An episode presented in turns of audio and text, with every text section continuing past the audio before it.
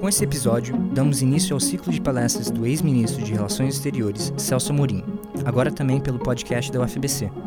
São encontros promovidos pelo Observatório de Política Externa Brasileira, o OPEB, que ocorrem ao longo de 2019 na Universidade Federal do ABC, em São Paulo. Para começar os trabalhos, Celso Amorim fala sobre os objetivos e pressupostos que marcaram a história da política externa brasileira.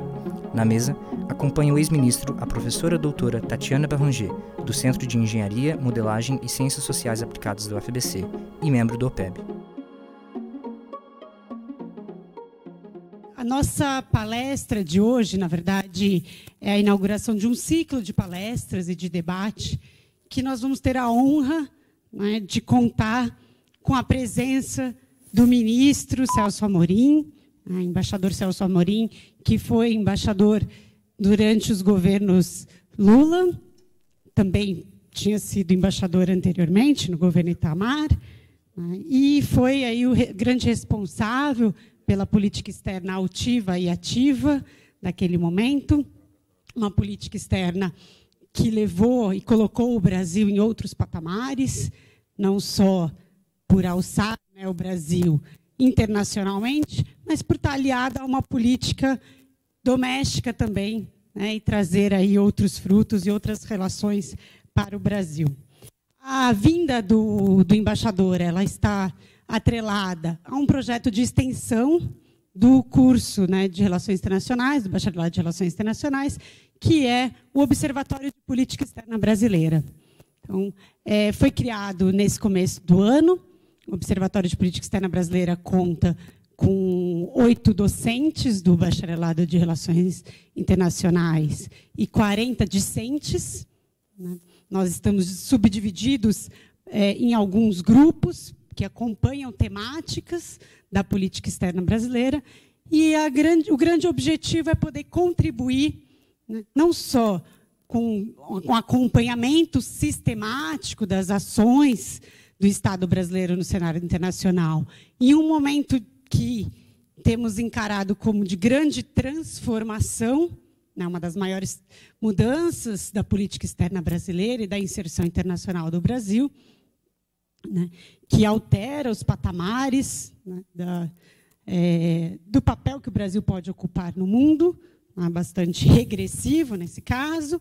E então o observatório ele tem a, a objetivo não só de formular e sistematizar aquilo que vem tendo de, de alteração e tentar compreender o alcance dessas transformações, mas, sobretudo, também de levar para fora da universidade esse conhecimento, ou seja, essas informações, a gente conseguir sistematizá-las, mas também encontrar formas e plataformas né, de, de comunicação que sejam distintas daquelas que a universidade habitualmente sabe e se dispõe a fazer, que são a produção de papers e artigos, né, e seminários e, e tudo mais. Então, hoje a gente vai começar com, com, uma das experiências disso, que é uma filmagem e a transmissão online, né, garantindo que um público que não esteja também aqui hoje é, possa participar do debate e possa depois ter acesso a esse debate. E são outras plataformas que também estamos utilizando. Quem tiver interesse, né, peço aí para seguirem nossas páginas é, no Facebook, no Instagram e, sobretudo, o nosso site, que é opeb.org. Né. Então, nós estamos aí nessa empreitada. E eu também o professor que tem coordenado junto comigo essa iniciativa do Observatório de Política Externa, que é o professor Jorge Romano Chute, né, um bastante entusiasmo levar a cabo essa relação. Estamos com um problema de pilha, gente. Se alguém puder ajudar. É, então, sem mais delongas, né, agradecendo a oportunidade desse espaço, então, que o Comprace nos cedeu, agradecendo a presença de todos e todas, e, sobretudo, então, chamando. Alô? Agora. Então, eu gostaria, então, de chamar embaixador e ministro de Relações Exteriores Celso Amorim, para poder nos brindar com a palestra A Política Externa Brasileira, Objetivos e Perspectivas.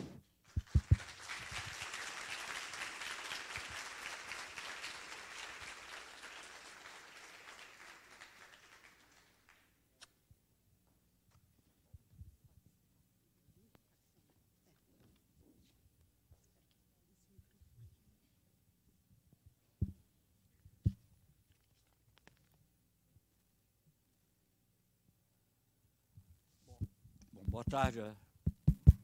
Estão me ouvindo bem? Boa tarde a todas e todos.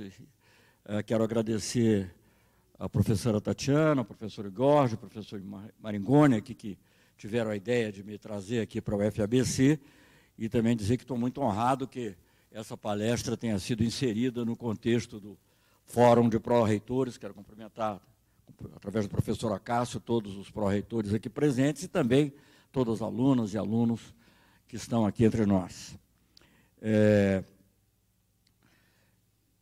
como é um ciclo de palestras, eu achei que essa devia ser, combinadamente, achei que essa devia ser mais geral, de apresentação da, do, do, que foi a política externa e talvez fazendo algumas referências ao que foi a política externa no período Lula, sobretudo, embora eu tenha sido ministro também do Itamar Franco, vou fazer algumas referências e que vão voltar a ele, e fui ministro da Defesa da da presidenta Dilma. Obviamente, aí eu não estava acompanhando o dia a dia da política externa, mas algumas coisas tinham interface. Mas, sobretudo, o período do presidente Lula.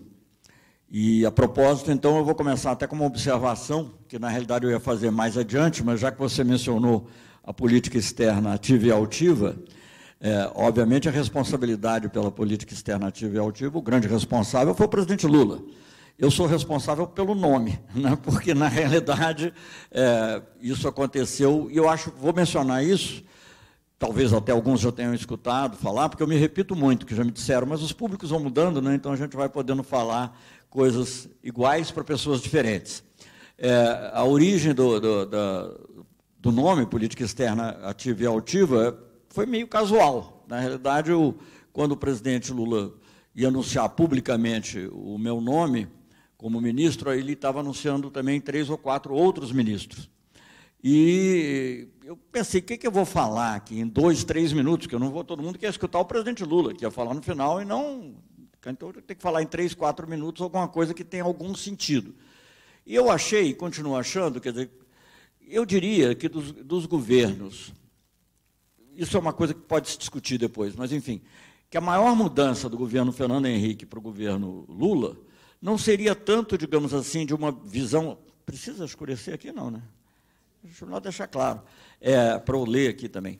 É, a, a, a, maior mudança do, dos governos do Fernando Henrique, na minha opinião, para o governo Lula, não era tanto, digamos, uma visão de mundo totalmente diferente. Claro que há nuances muito importantes, e eu, nós vamos falar delas à medida que eu, que eu vá prosseguindo nos temas. Mas a maior mudança era uma mudança de atitude. Quer dizer, a política, eu, isso decorria um pouco da minha própria experiência como embaixador, eu fui ministro, como disse, do, do, do Itamar, já tinha sido embaixador antes de outros, e fui, durante oito anos, embaixador do governo Fernando Henrique. Fui embaixador na ONU, fui embaixador em Genebra e fui embaixador em Londres. Londres isso era menos importante, mas na, na, na ONU, Nova York e Genebra, que são uh, fóruns multilaterais, a atitude do, do país é muito visível, né? no Conselho de Direitos Humanos, no Conselho de Segurança, na Organização Mundial de Comércio. E o que eu achava, assim, que realmente o governo Lula, nesse aspecto, seria uma, poderia ensejar uma grande mudança, era na atitude, de você não ter apenas, digamos, uma política externa conceitualmente bem formulada, mas poder ter, fazer isso com determinação.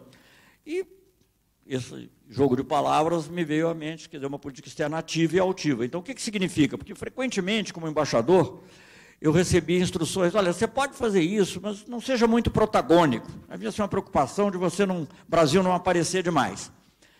Acho que até seria uma preocupação adequada hoje em dia, porque quando aparece é sempre negativamente. Mas, enfim, então, às vezes as posições eram certas, não, pode fazer isso, mas não seja muito protagônico, deixa outros tomarem a liderança e tal.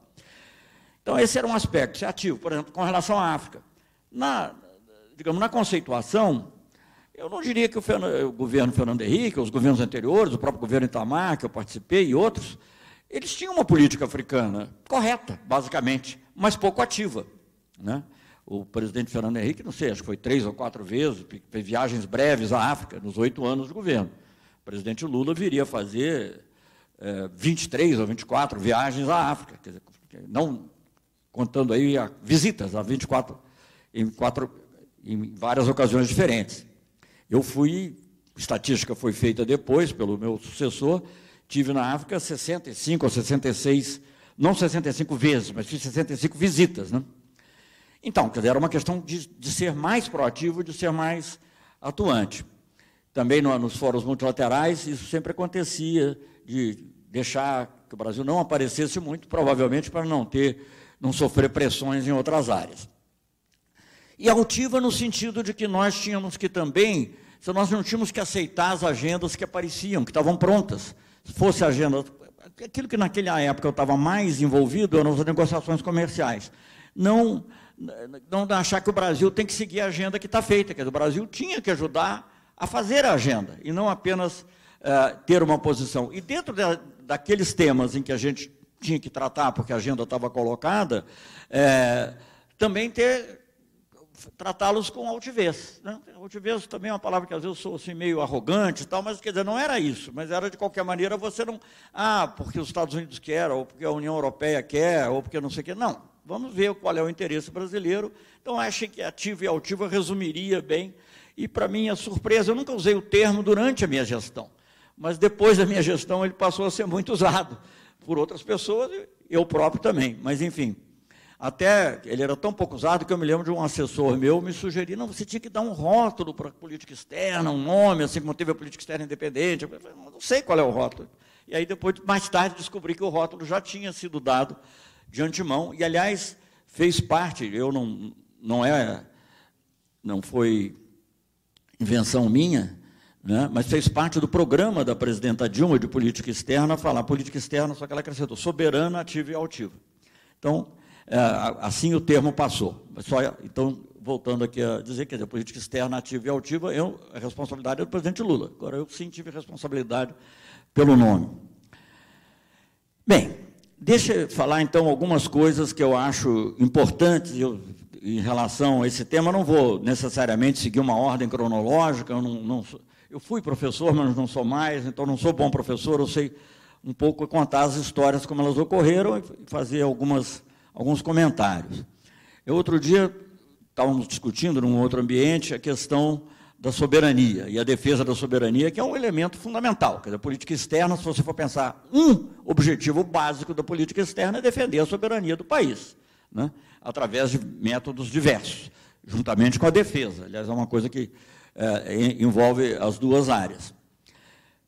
Soberania envolve também outras áreas, mas essas duas, principalmente, política externa e defesa, é absolutamente, são absolutamente complementares nesse campo. Eu faço só uma observação rápida sobre a defesa, como, devido a vários tipos de distorção, a, a, força militar e as forças armadas foram frequentemente usadas no campo interno, a pessoa vai falar de política de defesa e começa a falar, na realidade, de política de segurança pública, que não é a mesma coisa.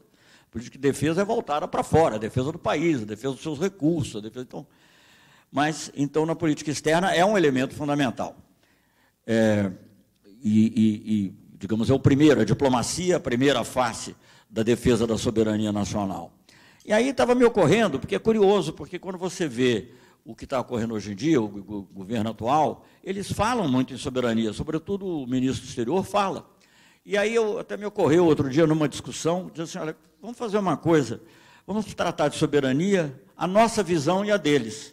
Eu acho que é importante ter essa, essa clareza. É, e a nossa, isso vai aparecer também ao longo dos exemplos, eu penso, mas quer dizer, resumindo um pouco para entender um pouco, entender um pouco, porque ele fala muito em soberania. Só que o governo atual, ele fala muito em soberania em relação aos órgãos multilaterais, em relação à normatividade internacional. Segue um pouco a linha do Trump. Né? O Trump é América First. Ele não quer saber se a ONU disse, se a ONU não disse. Não quer saber se a Organização Mundial de Comércio estabelece. Ela quer saber América First. Só que para nós, é, primeiro, é, é um pouco complicado, depois eu volto a isso, mas digamos, porque o Brasil não tem, nós não temos 4 mil ogivas nucleares, nem eu tenho a maior economia do mundo, ainda a maior economia do mundo, que eu tenho liberdade de mudar uma tarifa e se tiver rompendo com normas da OMC, paciência, porque os outros é que se, têm que se adequar à minha realidade. Não é tão simples assim, mas é um pouco assim. Né? Nessa, nesse embate entre os Estados Unidos e a China, isso está aparecendo de maneira clara. O Brasil não, o Brasil é um país grande, mas é, tem influência nas relações internacionais, já tinha, de alguma maneira, governos anteriores, aumentou muito no governo Lula, como eu vou mostrar, mas não é uma superpotência que possa dizer, não, eu não quero saber, eu vou fazer, e os outros que, que se adaptem aos meus objetivos. Não pode. Então, a nossa visão de soberania é bem diferente. Ela envolve também o respeito, mas cobrar dos outros também o respeito às normas multilaterais. E envolve um pouco uma ideia que eu vou, vai aparecer também, que é a ideia, a, a ideia de trabalhar por um mundo que respeite as normas multilaterais e que, tanto quanto possível, claro que a capacidade do Brasil de influir nisso é limitada, mas é sempre uma capacidade contribuir para um mundo mais multipolar, um mundo em que o poder não esteja concentrado numa única potência, né, começando pela nossa própria região. Então, essa é uma, são as, as, a, a, diferença, digamos, da, da visão de soberania. Só para, como eu estou falando de soberania, e eu sei que muitos aqui leram Rousseau e outros autores, lembrar que a soberania tem sempre duas faces, né? a face externa, que é a soberania nacional, propriamente, e ela é muito importante também para a democracia. Né? É, eu lembro de alguns autores antigos, a minha memória já não é o que era, então hoje eu não me lembro bem quem é o primeiro a ter usado, se foi Platão ou Aristóteles, mas isso é retomado depois nos discursos do, do Maquiavel, é, que a, ideia de que o cidadão só é livre se a cidade é livre. Cidade no sentido aí de Estado. Né? Quer dizer, se o Estado dele não é livre, ele não pode ser livre. Porque se ele é cidadão no cidadão vassalo, ele será também vassalo. Então, essa é, é uma dimensão. E, a, digamos, a contrapartida disso, voltada para o plano interno, a face interna da soberania é a soberania popular, né? que, é, que, da qual o Rousseau fala. E ela, por sua vez, é importante para a política externa, porque se não há, se não há uma soberania popular efetiva, eu acho que durante algum tempo você pode, mesmo num governo autoritário, ter algumas ações, não é o caso agora, mas poderia ter ações é, que sejam de defesa efetiva da soberania, mas isso é muito mais é, evidente, muito mais natural dentro de um governo em que os cidadãos participem efetivamente é, do governo e, portanto, numa democracia, que não só os cidadãos, digamos, entre aspas, os homens bons, como se dizia antigamente, como se dizia no Brasil, inclusive antigamente, mas que, digamos, também o povo, de alguma forma, se sinta refletido no poder. Então, acho que essa, essa, essa, esse duplo, essa dupla perspectiva sobre a soberania é importante. Mas, então, é, essa, dentro dessa visão, o Brasil procurou trabalhar é, por uma multipolaridade. Agora, não em abstrato. Né? Você sempre lida com a realidade que existe. E nós, digamos, eu acho que o mundo contemporâneo reflete muitas mudanças que ocorreram, a maior mudança que ocorreu no final dos anos 80 foi ah, o fim, ah, o fim da Guerra Fria e, digamos, o fim, digamos, do, do que se chamou também do socialismo real. Né? Dizer, a queda da, da, União Soviética, a dissolução da União Soviética, melhor dizendo, a queda do Muro de Berlim, etc. E essas coisas resultaram numa ordem mundial estou falando aqui final uh, dos anos 80, início dos anos 90, é, tô, é, numa ordem mundial muito unipolar, em que, digamos, a grande potência, a única, era uma expressão frequentemente usada, inclusive pelos, pelos próprios políticos norte-americanos e, por, e por, também na academia, eles usavam the only remaining superpower, quer dizer, a única, a, a, a, superpotência que sobrou a União Soviética tinha deixado de ser uma superpotência, a China ainda não tinha alcançado esse nível, né, certamente não expressava isso internacionalmente, e os Estados Unidos era a única superpotência. A União Europeia, que em teoria, digamos, pelo peso econômico e por outros, enfim, pela cultura política, etc., poderia ser, mas ela tinha aqueles problemas internos que até hoje nós estamos vendo do tipo do. do não, não, não tinham se manifestado dessa forma, mas sempre, digamos, você, você é, articular a posição de 15 ou 17 estados que são ah, soberanos não é uma coisa óbvia. Né? Então, isso não era óbvio na, na, política comercial, também não era óbvio em política de defesa. Alguns favoreciam o alinhamento com a OTAN, necessário, mais forte, outros começavam a pregar alguma visão independente, mas quer dizer, ela não, a União Europeia, embora em muitos assuntos ela tenha muita, muita influência, sobretudo na área econômica e comercial, em muitos outros mas mesmo na área econômica e comercial, só para dar uma, um ganchinho com algo que você me falou antes, quer dizer, com relação à negociação Mercosul e União Europeia, por exemplo, independentemente de outros problemas que eu não vou mencionar aqui agora, mas, é, aliás, essas negociações comerciais farão parte de uma outra palestra, né? mas, independentemente disso, ah, claramente a posição da França destoa da posição de uma maioria da União Europeia, destoa principalmente da posição da Alemanha ou do Reino Unido, que ainda é, agora vai deixar de ser, mas enfim, ainda é da União Europeia, destoa porque ela é muito protecionista na área agrícola. E uma das poucas áreas onde, onde os países do Mercosul terão, teriam ganhos poderiam ter ganhos substanciais é justamente na área agrícola. Não é a única, mas é a principal, talvez. E isso é uma das razões, não é a única, evidentemente, mas que faz com que essa negociação não avance. Há outras também, depois a gente pode voltar a isso. Mas, enfim, então, é, é, esse, esse, é, eu estava falando justamente desse mundo quase unipolar que caracterizou, sobretudo, a política nos anos 90. O final do milênio foi caracterizado por uma predominância, uma hegemonia clara dos Estados Unidos da América, que se manifestava de várias formas. Mas como naquela, naquela época, é, digamos assim, não havia uma contestação forte, é, a própria política norte-americana procurou se valer muito dos instrumentos multilaterais, né, dos instrumentos das Nações Unidas, da OMC, em vez de lançar, dizer, também não eram os únicos instrumentos, mas em, falando em teoria, pelo menos, a prática às vezes é um pouco diferente, mas em teoria os Estados Unidos achavam que, digamos, o exercício da hegemonia deles era, sobretudo, através dos órgãos multilaterais. Então, eles até cunharam uma expressão que foi muito usada, uh, que era multilateralismo afirmativo.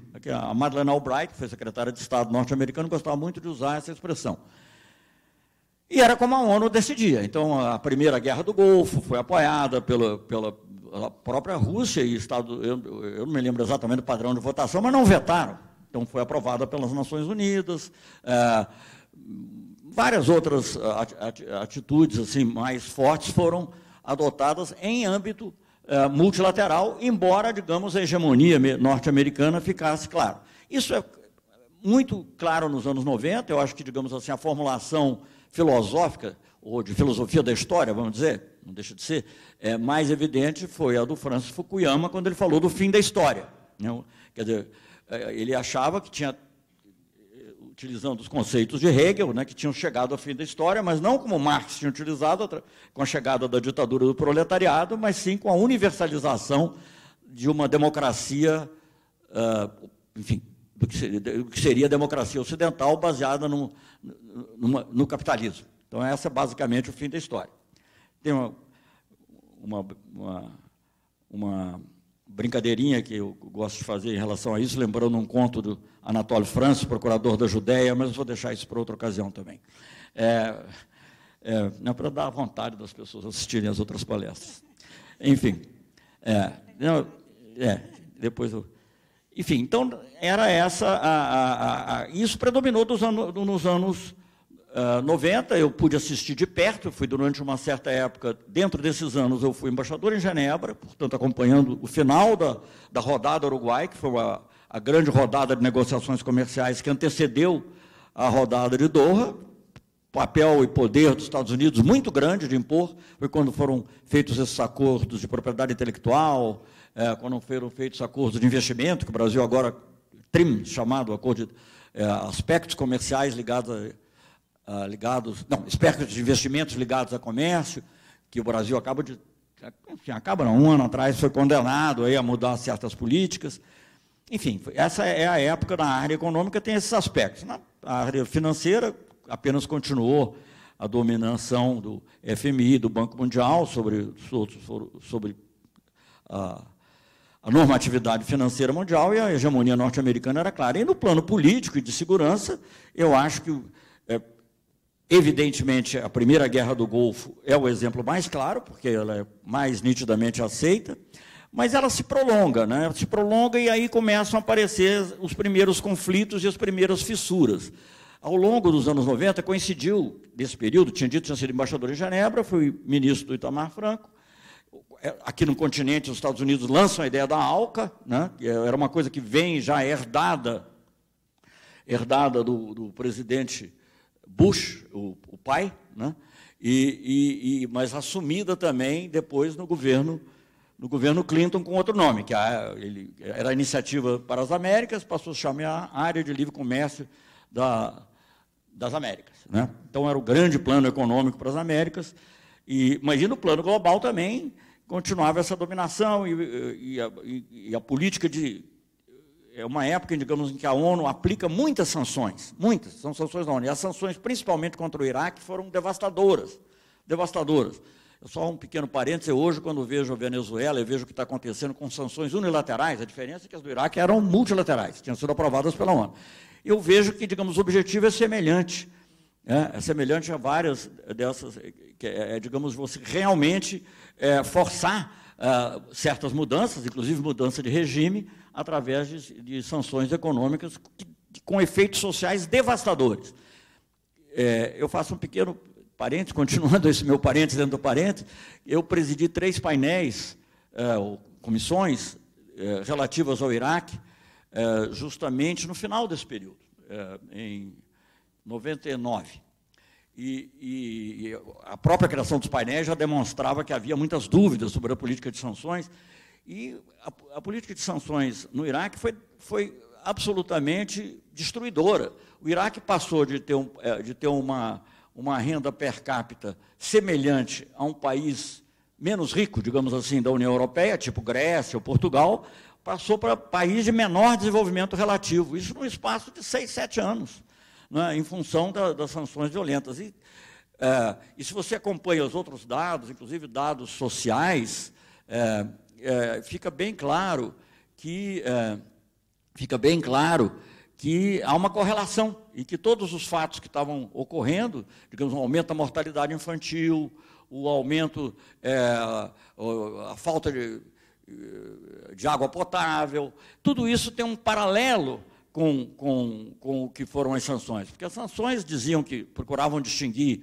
é, quais eram os bens de natureza militar, mas é uma coisa importante vocês prestar atenção, porque isso acontece em todos os lugares, acontece na Líbia, acontece no Iraque, está acontecendo no Irã, não, embora sem aprovação da ONU, mas é, é, essas, essas sanções, mesmo que elas sejam dirigidas a, predominantemente a bens de uso militar, existe aquilo que na, que na diplomacia é, é muito usado, o termo, que é bens de uso dual, ou de uso duplo.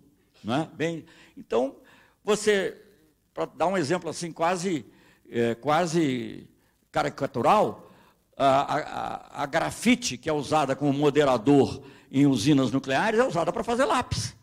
Então, é, e as limitações, o, o pneu, né, que é usado é, para blindados sobre rodas, é usado também para caminhões e para tudo mais. Então, muitas dessas sanções que eram impostas ao Iraque, eu não estou falando de coisas abstratas, não estou falando de coisas concretas que eu vi. Essas sanções incidiam sobre produtos desse tipo, que obviamente tinham um impacto enorme. É, várias coisas ligadas ao sistema elétrico e a várias outras tiveram impacto no que eu estava falando, água potável, fornecimento de energia, tudo mais. E tudo isso teve, então, consequências devastadoras. Um dos três painéis, eram três painéis, não é o caso de descrevê-los agora, mas um deles era sobre as consequências humanitárias. Outro era sobre desarmamento. Curioso que eu, que eu achava que havia mais resistência a esse desarmamento, porque era onde havia os conflitos. Mas acabou sendo que o que teve mais resistência das potências dominantes, inclusive os Estados Unidos, sobretudo os Estados Unidos e o Reino Unido, era, foi o de, o, o, o de aspectos humanitários porque ele mostrava claramente a consequência do, das sanções.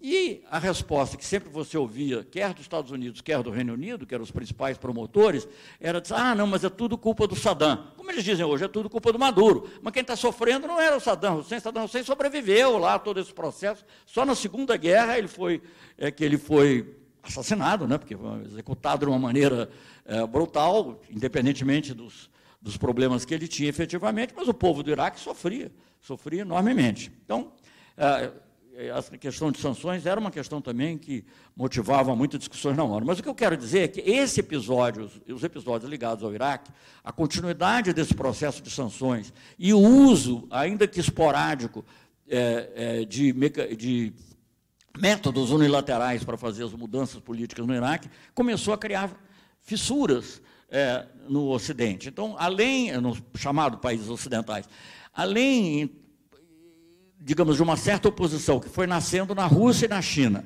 por motivos diversos, mas a China que estava começando a ascender internacionalmente, são países com poder de veto no Conselho de Segurança, e a Rússia que depois, sobretudo, do, digamos, do, para eles, imagino que tenha sido um pesadelo do Yeltsin, uma, que, que foi, digamos, uma época em que a embriaguez foi, se tornou, inclusive, pública, né? porque tem cenas do Yeltsin querendo, quase que tropeçando e tal, e que foi a época da dissolução da, da, da União Soviética, depois, de, pós-dissolução da União Soviética, já no final dos anos 90, eles começam a se re, reorganizar. Então, começam a resistir também a essas decisões que não os interessavam e que não correspondia também à visão de mundo deles.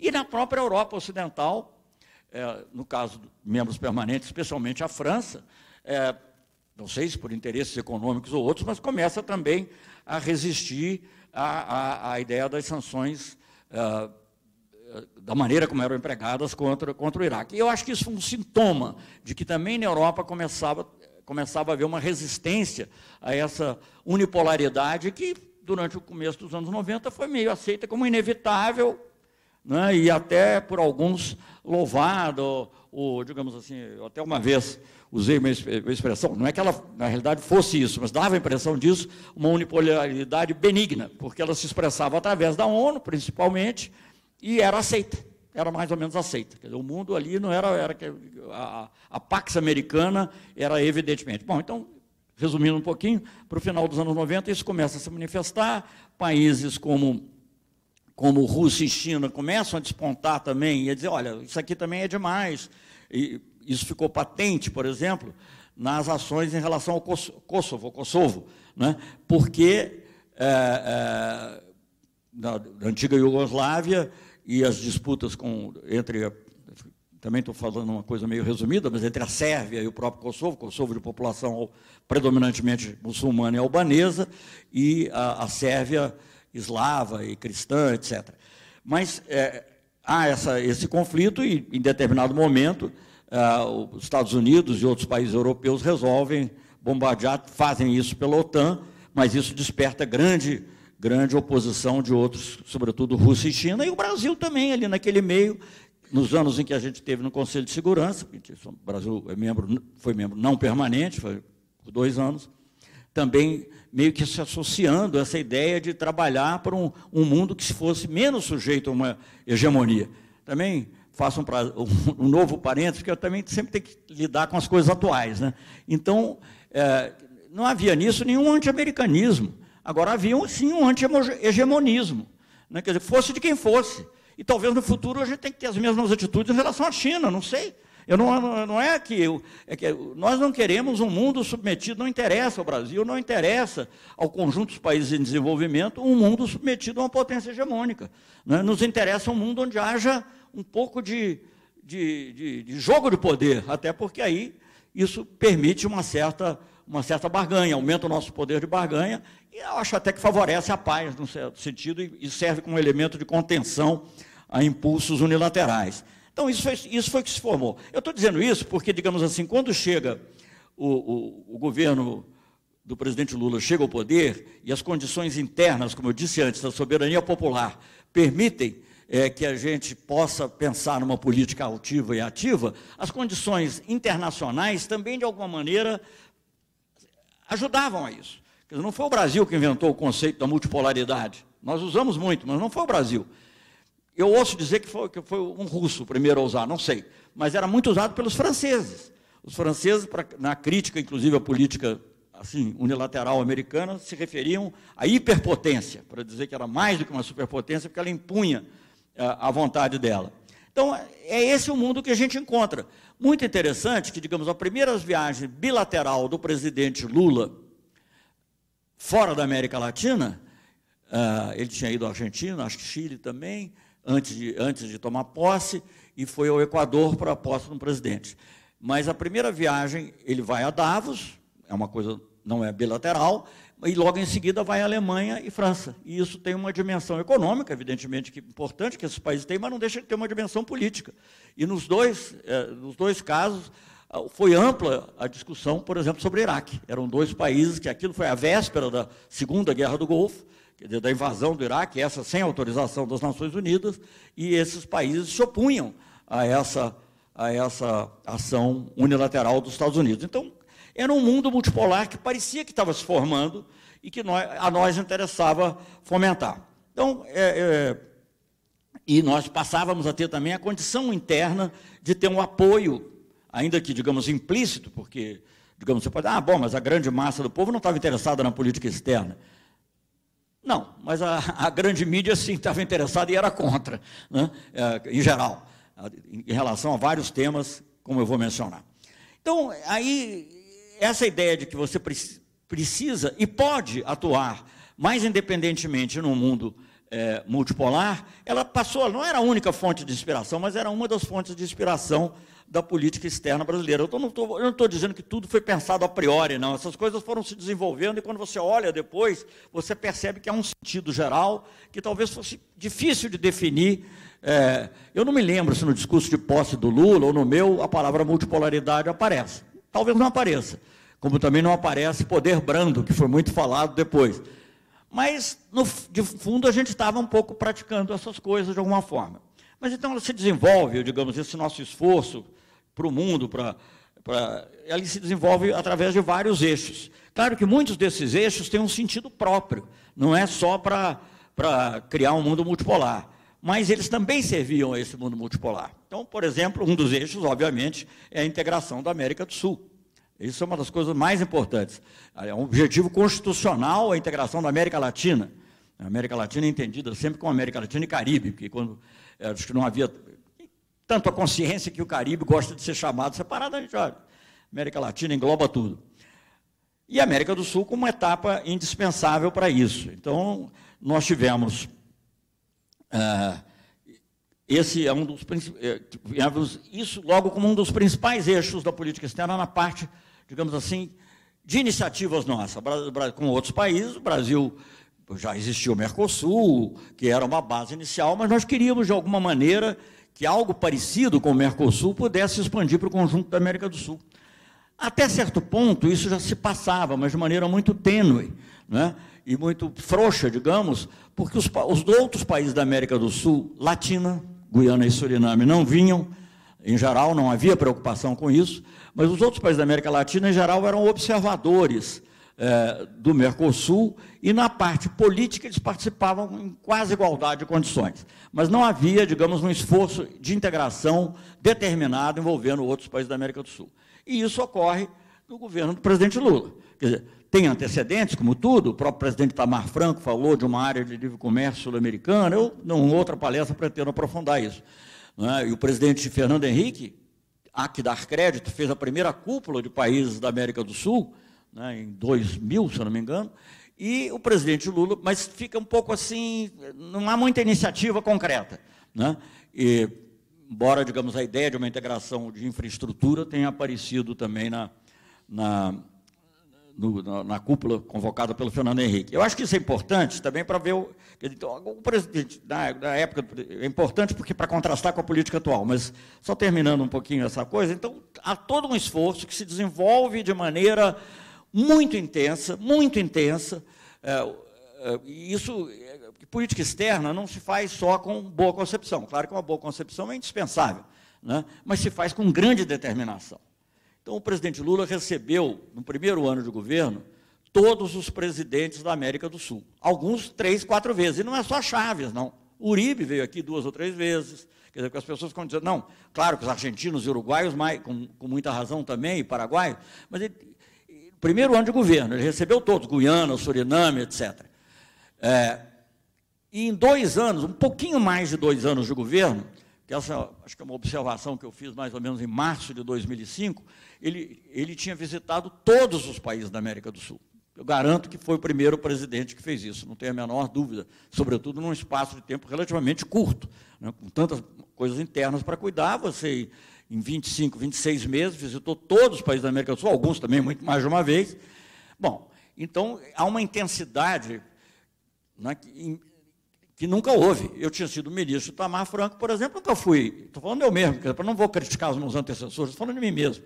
Eu nunca fui ao Equador durante o governo Tamar Franco, nunca fui ao Peru. Claro que há também condições externas, há muitos outros fatos, em um ano e meio. Em um ano e meio de governo, eu devia ter ido quatro ou cinco vezes ao Peru, quatro ou cinco vezes ao Equador, né? Estou falando de países, não estou falando de Argentina e Uruguai, que, Paraguai, que a gente ia com mais frequência, ou Bolívia. Estou falando de países que estavam fora, inclusive, do Mercosul é, econômico. E dentro desse esforço foi feita uma área de livre comércio, enfim, várias outras iniciativas que foram dando substância a esse esforço até chegar, por uma via que eu pretendo escrever em outra palestra, que está também num dos livros que eu, que eu escrevi, é chegar à Unasul em maio de 2008. Né? E a Unasul foi o grande esforço, digamos assim, se você pensar em termos de integração sul-americana, me desculpem a imagem, ela pode ser um pouco exagerada, mas, digamos, era a catedral desse processo de integração, ela nem precisou entrar em chamas, ela foi destruída pela total uh, uh, ignorância uh, e falta de conhecimento da, do, do, das questões históricas. A Unasul, muitas pessoas para atacar, elas dizem que é de esquerda ou anti-americano. São sempre os dois termos. A Unasul não, tem, não tinha nada de esquerda. Claro que o Chaves era uma pessoa de esquerda, mas o Uribe também assinou o Tratado da Unasul, não era de esquerda, pelo contrário, era de direita. Né? Ah, os primeiros esforços para ter uma, uma área de, de comercial importante na América do Sul foram com o presidente Toledo, do Peru. Né? Então, também não era de esquerda. Então, essa visão que acabou se propagando até para os nossos próprios jornalistas, e não digo acadêmicos, mas os próprios jornalistas, de que a, América, que a Unasul era um projeto bolivariano. Não, não era. O nome realmente foi sugerido pelo Chaves, mas a, a, a, porque antes nós chamávamos de Comunidade Sul-Americana de Nações. Mas, enfim, o fato não, os acordos de livre comércio o Brasil fez questão de que eles fossem firmados para não parecer uma coisa puramente retórica, puramente da superestrutura política. Isso teve muita importância, porque, é, só também resumindo, eu vou falar disso talvez uma outra vez, a Unasul, ou seu antecedente Casa, e os países que o compuseram, tiveram um papel muito importante em várias crises da América do Sul.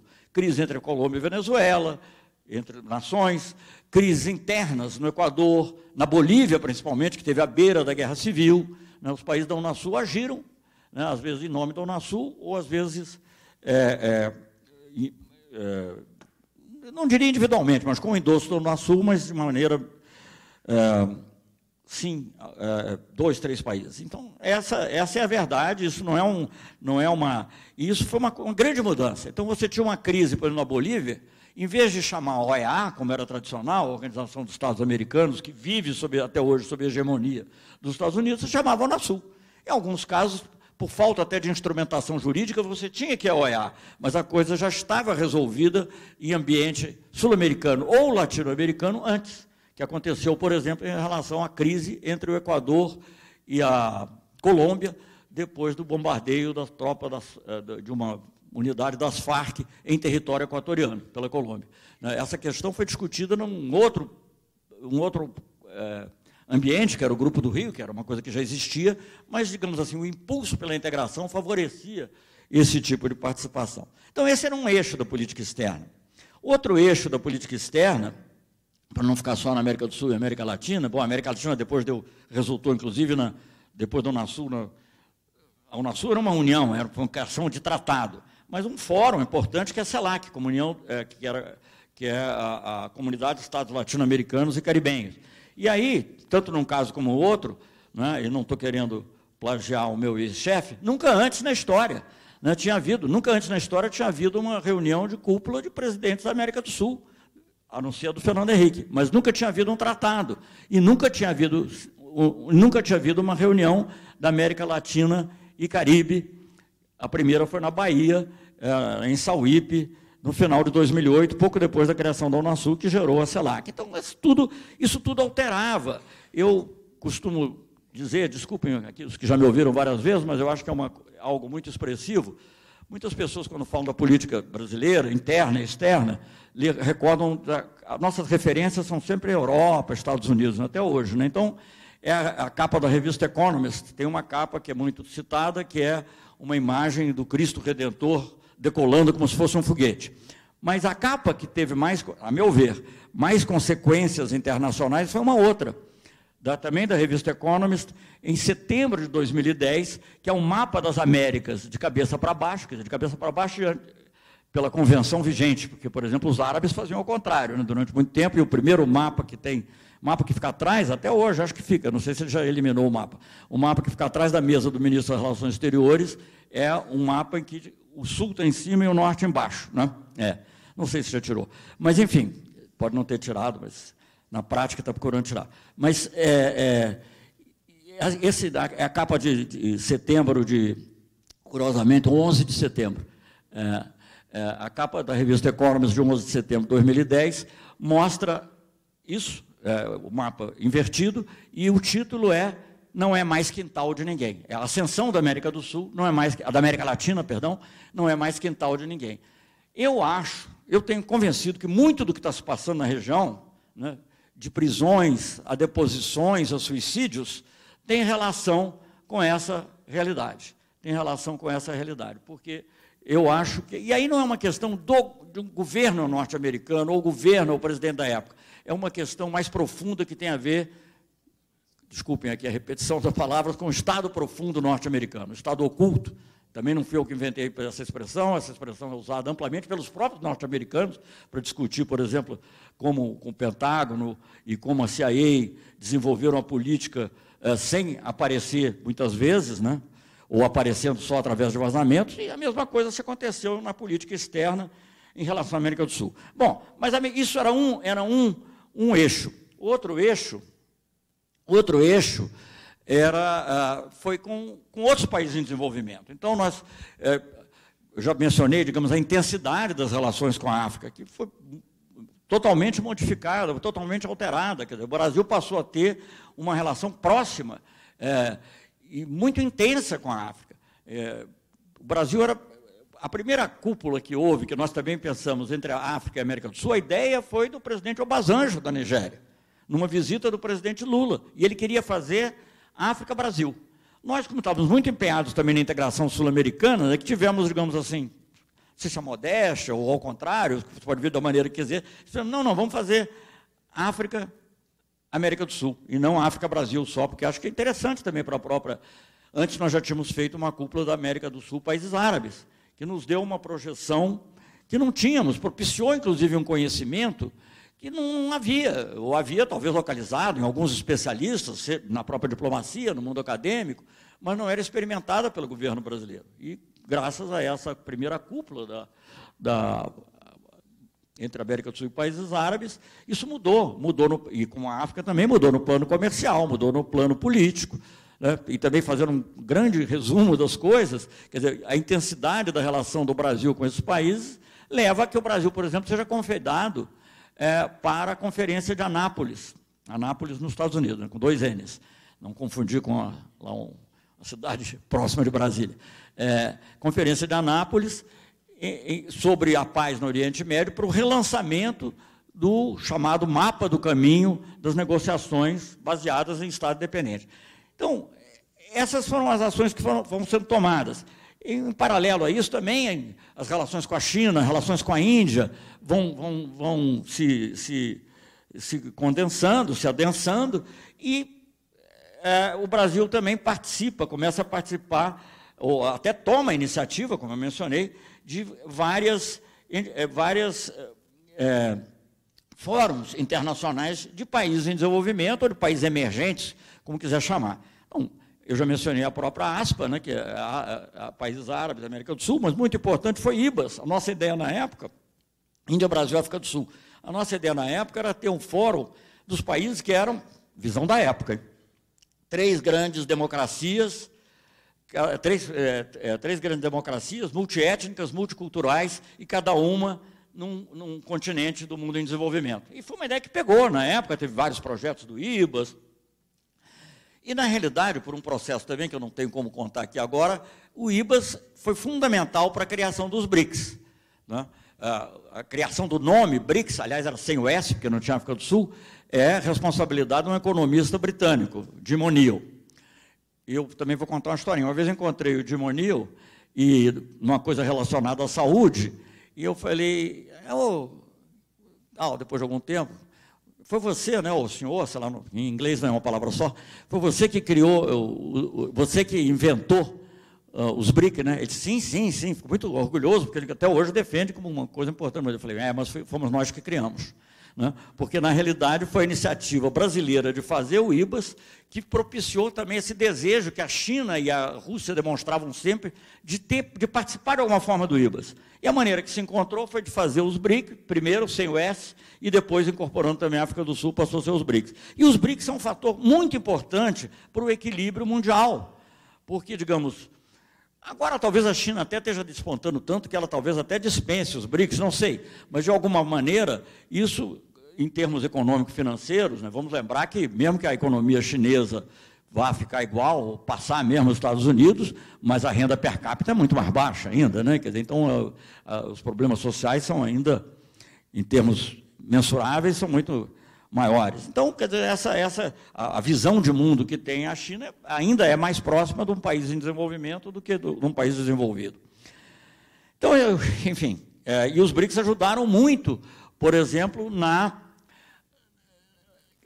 Ajudaram assim, eu digo, é, estavam por trás um pouco da consciência de que era preciso mudar o que era antes o G8 ou G7 e passar a ter outra organização política econômica do mundo que passou a ser o G20. Né? O G20, tinha um, não confundir também, tem um G20 de comércio, que nós, foi o Brasil que liderou, juntamente com a Índia, a Argentina, etc.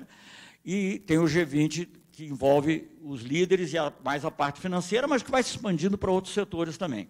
Esse outro G20 da parte financeira foi criado, é, o G20 do comércio foi criado logo no início, é, em função das negociações da rodada de Doha, e esse G20 financeiro foi criado na esteira da crise de 2008 com a falência do Lehman Brothers. E aí isso incorpora os BRICS no equilíbrio desse, desse fórum informal de decisões que era o G8 na realidade.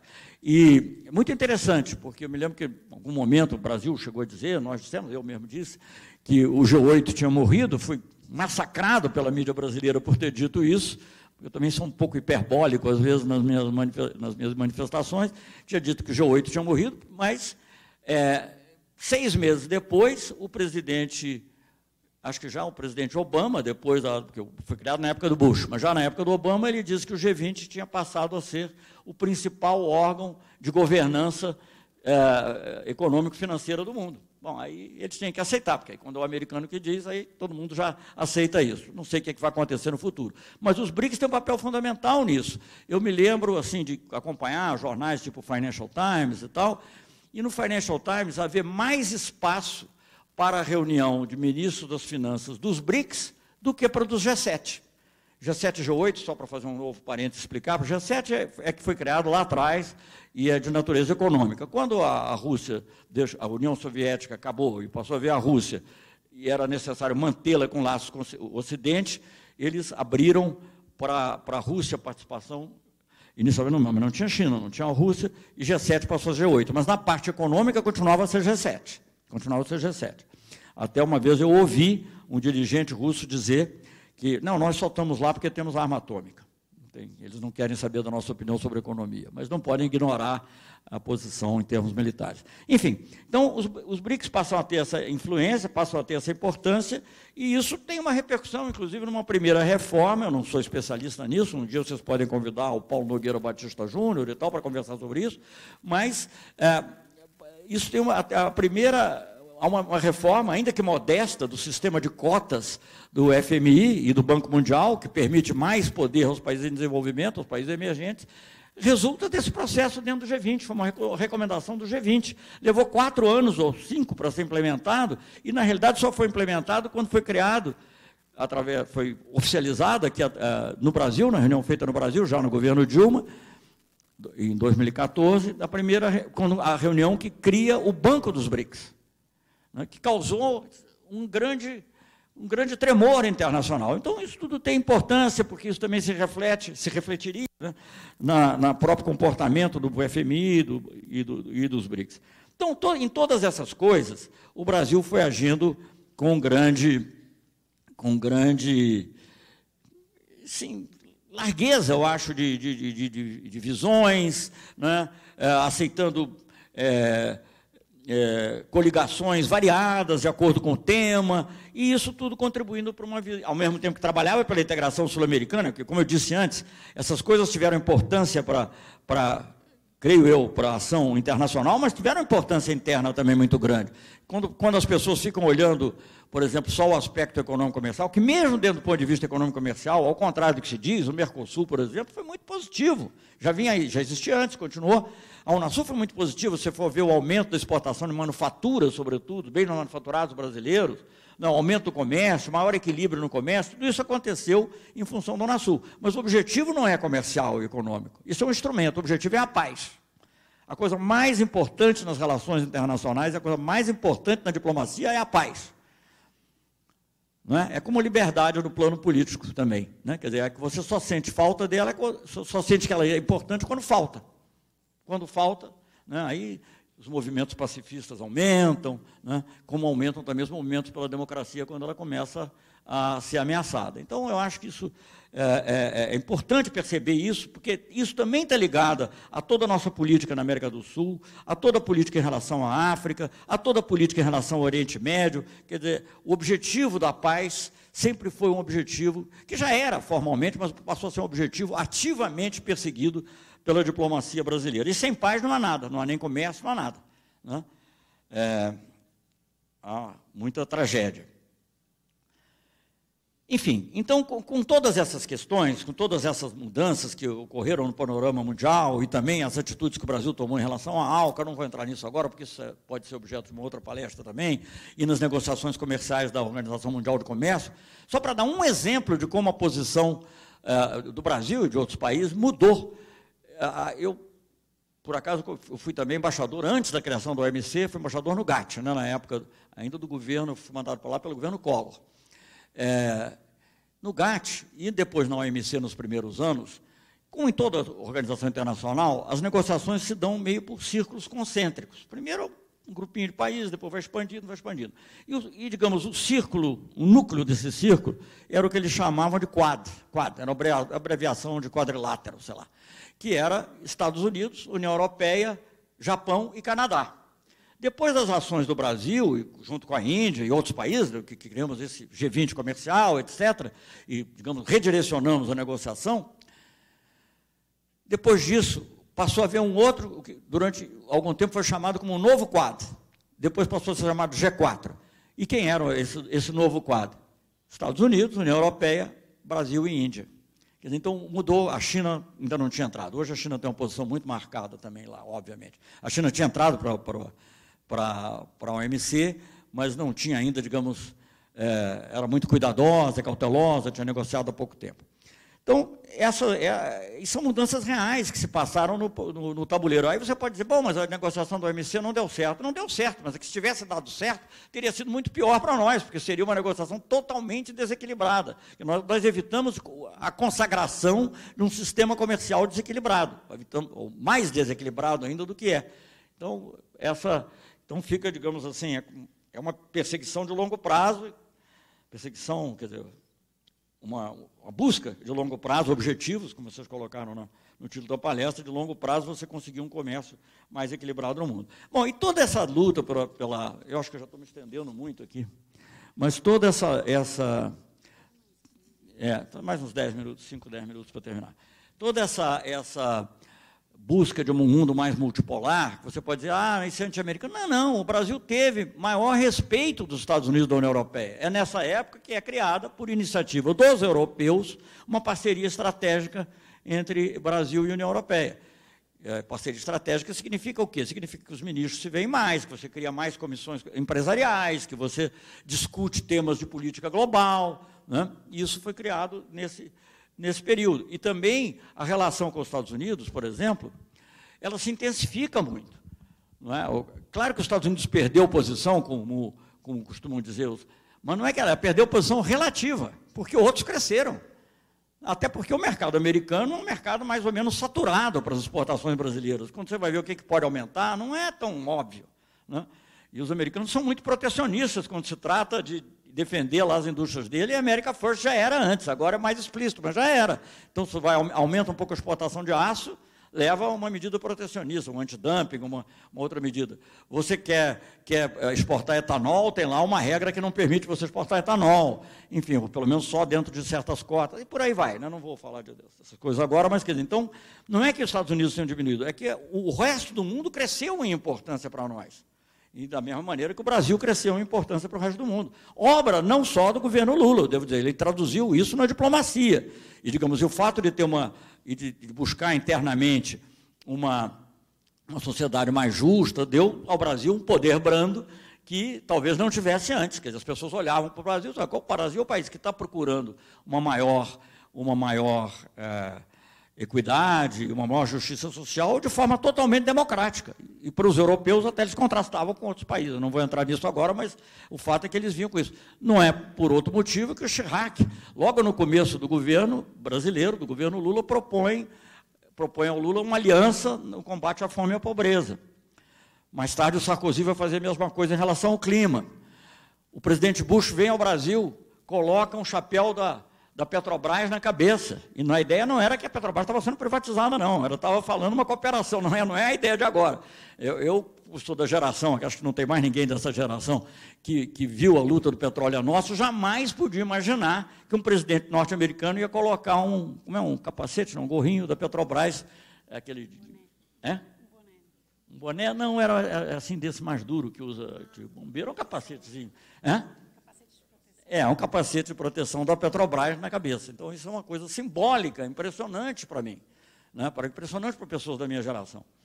Bem, quando o Lula foi a. Uma das, foi várias, teve duas vezes com Bush, teve com Obama também, mas uma das vezes que ele teve com Bush, ele foi a Camp David, né? um grande simbolismo, porque é o lugar é, privado do presidente, e não só simbolismo, mas ficamos cinco horas lá conversando. Não foi uma conversinha de 15 minutos, como essa que aparentemente houve agora, se você descontar o tempo do tradutor, não sobrou nada. Sobrou nada, que aliás é, corresponde, né? tanto ao Trump quanto ao nosso presidente falar só em monossílabos. Que quando, quando passa para uma, uma, sentença, digamos assim, que envolve alguma concordância verbal ou alguma regência, já está tudo perdido. Então tem que ser realmente muito rápido. Talvez por isso tenha sido pensado em cinco minutos, ainda tinha presença de outras pessoas, não tinha do ministro das Relações Exteriores, porém na, na conversa privada. Bom, enfim, então isso aconteceu várias vezes. Então o que eu quero mostrar é o seguinte: o Brasil não diminuiu. O, o, presidente Obama não iria dizer que o Lula é o cara se ele tivesse uma relação de hostilidade com, com o presidente do Brasil. Ninguém faz isso. Você, vai, você ouve o, o, o, presidente Obama ou o Trump dizer Putin é o cara, ou, ou, ou né, o Xi Jinping é o cara? Não, eles não têm. Então, se o Lula é o cara, é porque, de alguma maneira, ele percebia que era um Estado democrático. É, tivemos acordos com os Estados Unidos mais variados, inclusive sobre a África, sobre, é, sobre cooperação com a África, em relação a, a enfim, a problemas de saúde em São Tomé e Príncipe, problemas de governança na Guiné-Bissau. Alguns até nem deram certo, mas eu digo, mas a, o ânimo de ter uma cooperação era muito grande. Né? E, e assim foi. E, então, respeito da Europa, é, França eu mencionei, Alemanha e Japão, por exemplo, com países desenvolvidos, eram, como o Brasil, membros do G4, que lutava por uma reforma do Conselho de Segurança. Só para esclarecer, eu até agora a expressão Conselho de Segurança, não, eu acho que eu mencionei a passando a propósito do Iraque. Mas, se você olhar o que diz a maior parte da imprensa que nos criticava na época, eu não estou falando nem dessas pessoas atualmente, não, mas as pessoas que criticavam na época do pessoal do PSDB e tal, ele diz, ah, o Brasil tem uma obsessão com o Conselho de Segurança. Isso não foi invenção do Lula. Isso é uma, isso é uma coisa que vem desde 45. O Brasil foi considerado para ser membro permanente do Conselho de Segurança quando a ONU foi criada. Depois a coisa ficou meio abandonada com a Guerra Fria, mas o governo, já no governo Sarney, o presidente Sarney, quando foi lá fazer o último discurso da ONU, ele fala também num novo tipo de membro, que seria, digamos, justamente o membro permanente, sem veto, sei lá, mas que também já era, também já é, corresponde a essa visão que se manteve no governo Fernando Henrique, não sei com que grau de entusiasmo, mas eu era embaixador na ONU, falava e nem, ninguém me censurava. De vez em quando dizia uma, sabe, uma notinha na imprensa, até dizendo, mas ninguém tinha coragem de fazer uma instrução dizendo para o Brasil não defender. Porque é óbvio que é uma coisa natural, quer dizer, você fazer parte do Conselho de Segurança, você passa a ter uma influência nos assuntos mundiais, que pode ser no Iraque, mas pode ser na Venezuela também. Quer dizer, isso nos interessa agir, estar presente e agir de maneira pacífica e pacificadora. Como o Brasil era reconhecido. Quer dizer, por que, que pediram ao embaixador do Brasil para ser presidente de três comissões sobre o Iraque? É uma coisa muito rara o Conselho de Segurança criar comissões para tratar de um tema. Em geral, isso são tratados porque o Conselho de Segurança é pequeno. Né? São é, 15 membros, então, quer dizer, na realidade, ele não, não faz essa, essa, é, esse gesto. Mas no caso do Iraque fizeram, o Brasil presidiu, eu presidi, que era eu era embaixador do Brasil, sobre porque o Brasil era o único país que tinha condição de dialogar ao mesmo tempo com os Estados Unidos e com a Rússia e com a China. É uma coisa real isso. Né, essa, esse Vem uma frase até de um ministro, que foi ministro da época do governo militar, mas só porque é uma frase interessante que eu acho que vale até hoje, deveria valer até hoje. Quer dizer, o Brasil é tão não alinhado que ele não se alinha nem a um movimento não alinhados. Ele não é alinhado com ninguém. Então, é, era o ministro Silveira que dizia isso. Mas o fato era esse, que o Brasil era o que podia, era uma vez, desculpe ser falar exemplos pessoais, isso terá ocorrido com outros embaixadores, o embaixador Recupero, por exemplo, que foi depois diretor-geral da UNCTAD, era uma pessoa também, linha política um pouco diferente, talvez, mas muito, muito, muito apreciado, né? foi, foi, foi diretor-geral da UNCTAD, teve um, um, órgão de comércio e desenvolvimento, muito importante, mas tô, tô, posso contar mais, melhor os exemplos que passam comigo, naturalmente. Uma vez eu estava de férias, descansando um pouquinho, estava na Grécia, e recebo um telefonema do, do, do embaixador do Japão, que eh, estava na época, não sei se ele era presidente do Conselho, acho que ele era presidente do Conselho, era presidente do Conselho de Segurança, me ligando, dizendo que uh, uh, eu tinha que assumir o comitê, uh, o comitê de sanções, para examinar as sanções da antiga Iugoslávia. Eu falei, mas que, por que o Brasil? Eu disse, não, porque você é o único que os americanos e os russos aceitam.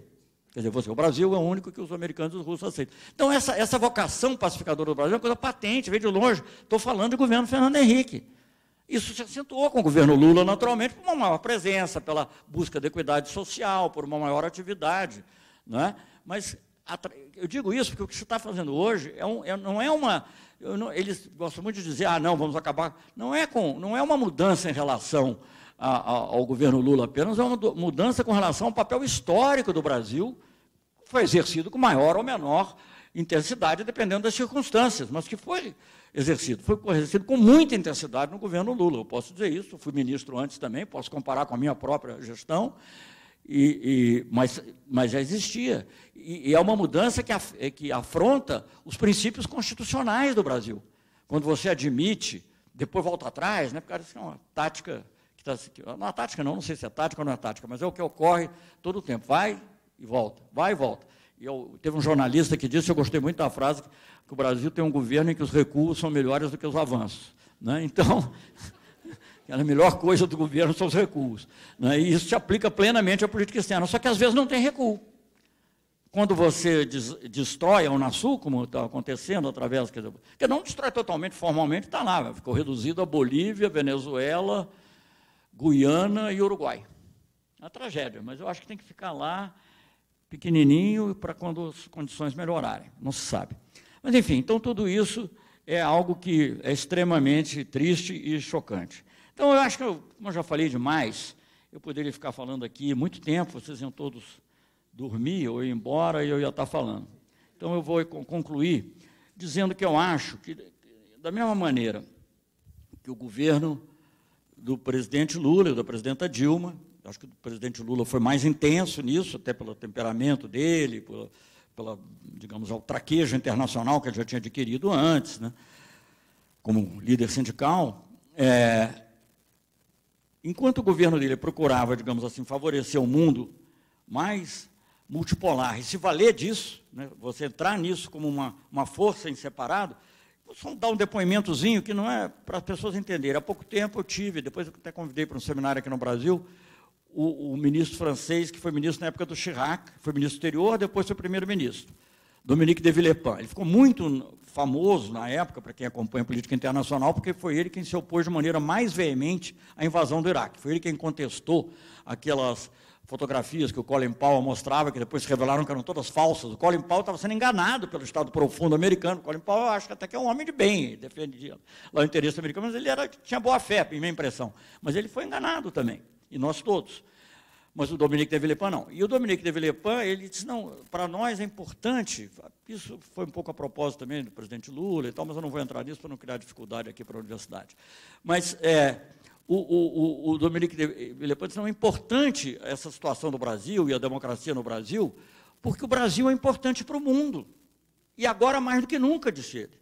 Né? Por quê? Porque os europeus sentem lá aquela coisa do Trump, aqueles impulsos unilaterais, o desconhecimento em relação ao clima, o desconhecimento em relação a migrações, o desconhecimento, em, mesmo na parte econômica de segurança militar, desprezo total, quase, quer dizer. Né? E o Brasil é um país que ajuda, talvez até, quer dizer, ele não tenha, certo ou erradamente, eu não estou aí defendendo essa definição, ele não traz a peixe que trazem a China e a Rússia para o mundo ocidental, digamos, mesmo na Europa, né? e é, é, tem grande penetração nos países em desenvolvimento. Eu estou aqui citando outro exemplo, mas falando é, em relação esse G4 que cuidava da tratava de promover a reforma do Conselho de Segurança era Brasil, Alemanha, é, Brasil, Alemanha, é, Japão e Índia. E eu me lembro de uma ocasião que o ministro alemão, Joschka Fischer, uma personalidade conhecida mundialmente, sobretudo como ambientalista, né, do Partido Verde e tal, ele disse assim, quando era para falar, a gente, o nosso problema principal era convencer a África. Se a África aceitasse a reforma que nós estávamos propondo, que inclusive é, envolveria dois países africanos, mas lá havia uma divisão muito grande, então tinha que África. Tivemos uma reunião em Londres, terreno neutro, mais ou menos, e, e com a África. E quando tinha que falar alguma coisa, o, o, o ministro alemão, e Oscar Fischer, dizia para mim, não vai lá, Celso, porque vocês falam com os africanos, eles ouvem vocês muito melhor do que ouvem a nós. Então, que o Brasil tem essa coisa, potencialmente. Claro que nós estamos, o governo atual está tratando de destruir, porque isso tudo se baseia não só nas coisas históricas, mas no que está sendo feito num determinado momento. Então, em lugar dessa visão de uma multipolaridade, da integração sul-americana, de, de uma cooperação solidária com os países em desenvolvimento, eu muitas vezes dizia, olha, generosidade em política externa, ninguém vai ser bonzinho em política externa, não há como, você tem que defender o seu país. Mas o que é generosidade em política externa? É você ser capaz de ver o seu interesse a longo prazo. E que saber que o seu interesse a longo prazo depende não só do seu bem-estar, mas do bem-estar dos seus vizinhos. Né? Eu não, sabe, se o Paraguai se sente esbulhado porque o que se paga por, por Itaipu, ele considerava na época, talvez considere até hoje, é muito pouco, a gente tem que ver isso. E tem que ver isso. Se o preço do gás da Bolívia é necessário aumentar um pouquinho para que eles também se sintam donos do seu próprio gás, nós fizemos isso quando queremos a Petrobras, por que gente não pode? Ora, claro, dentro dos limites que a gente podia fazer. Então, a mesma coisa com relação à África. Não, não, ah, o que, você está querendo, alguma coisa em troca? Não, não sei. Às vezes vinha. Vinha por acréscimo, porque você já está presente, então vai onde vai a cultura e a política, vão também as empresas, etc. Então, esse mundo, que era um mundo multipolar e um mundo solidário, e baseado muito nessa cooperação também entre países em desenvolvimento, não só, mas também entre a cooperação entre países em desenvolvimento, está sendo substituído por um, um mundo que tem também um eixo estratégico. Eu não diria visão, porque visão pressupõe uma coisa mais bem articulada, mas tem um eixo estratégico que é a total subordinação aos Estados Unidos. Eu acho que nem os americanos se sentem, os americanos um pouquinho mais lúcidos, não se sentem confortáveis com isso. Mas é a total subordinação aos Estados Unidos. Né? Isso, eu nunca vi um presidente brasileiro dizer vamos fazer projetos conjuntos com os Estados Unidos, vamos explorar a Amazônia em conjunto. Que, que é isso, meu Deus? Se havia um reduto né, que até pessoas de direita, eu me lembro dele, até no governo Castelo Branco, lá nos outros sempre tiveram a defender a Amazônia, vamos cooperar com, a, com, os países vizinhos do Grupo Andino, etc. Vamos, alguma cooperação internacional você pode ter, mas vamos fazer, vamos explorar a, a, a Amazônia em conjunto, nunca vi isso. Né? Você é, se submeter à agenda de Washington, claro que tem objetivos eleitorais internos também, mas submeter à agenda de Washington em matéria é, de clima, em matéria de migrações, em, em questão do Oriente Médio, de Israel e Palestina, o Lula foi o primeiro, as pessoas, olha, veja bem, o Lula foi o primeiro presidente brasileiro a visitar Israel. O primeiro presidente foi o Lula. Agora ele foi a Israel e foi a Palestina também. Deixando claro a nossa, o plano simbólico é muito importante nas relações internacionais. Né? Nem foi só a Palestina, nem foi só a Israel. Enfim, esse eixo, portanto, essa visão multipolar sendo progressivamente substituída por um eixo de total subordinação. Eu acho que nós vamos perder em muitas frentes. Vamos perder em autoestima, porque nenhum povo, no fundo, gosta de ser é, subordinado assim, a esse nível de, de, aceitar agendas que não são nossas, é, mas vamos perder também economicamente, vamos perder politicamente no nosso papel do mundo. Já estamos perdendo muito em credibilidade, eu não sei, por exemplo, o que, é vai se passar nas reuniões dos BRICS, com que grau de confiança a China e a Rússia vão se abrir para o Brasil. Pode ser que a parte do banco, mas do interesse de alguns deles, ou da China especialmente, continue, não sei. Mas, como foro de discussão política, certamente foi muito afetado, muito afetado. Até as nossas relações com a Europa, que você vê diariamente. Claro que as pessoas não vão romper relações com o Brasil, porque tem, o Brasil é muito grande. Né? Então, o Brasil é, é muito atraente do ponto de vista econômico, do ponto de vista de investimento, ainda com todas as críticas que, o, que, que, nós recebíamos da imprensa, era o país, o segundo ou terceiro maior, depois acho que da China, que mais recebia investimento estrangeiro. Né? Tendo uma política de, ah, olha o México. Então, não, não, não fizemos, agora vai ser o contrário, mas nós não fizemos a política ultraliberal do México recebendo muito mais investimento do que o México. Claro que o Brasil é maior também, né? Enfim, mas é.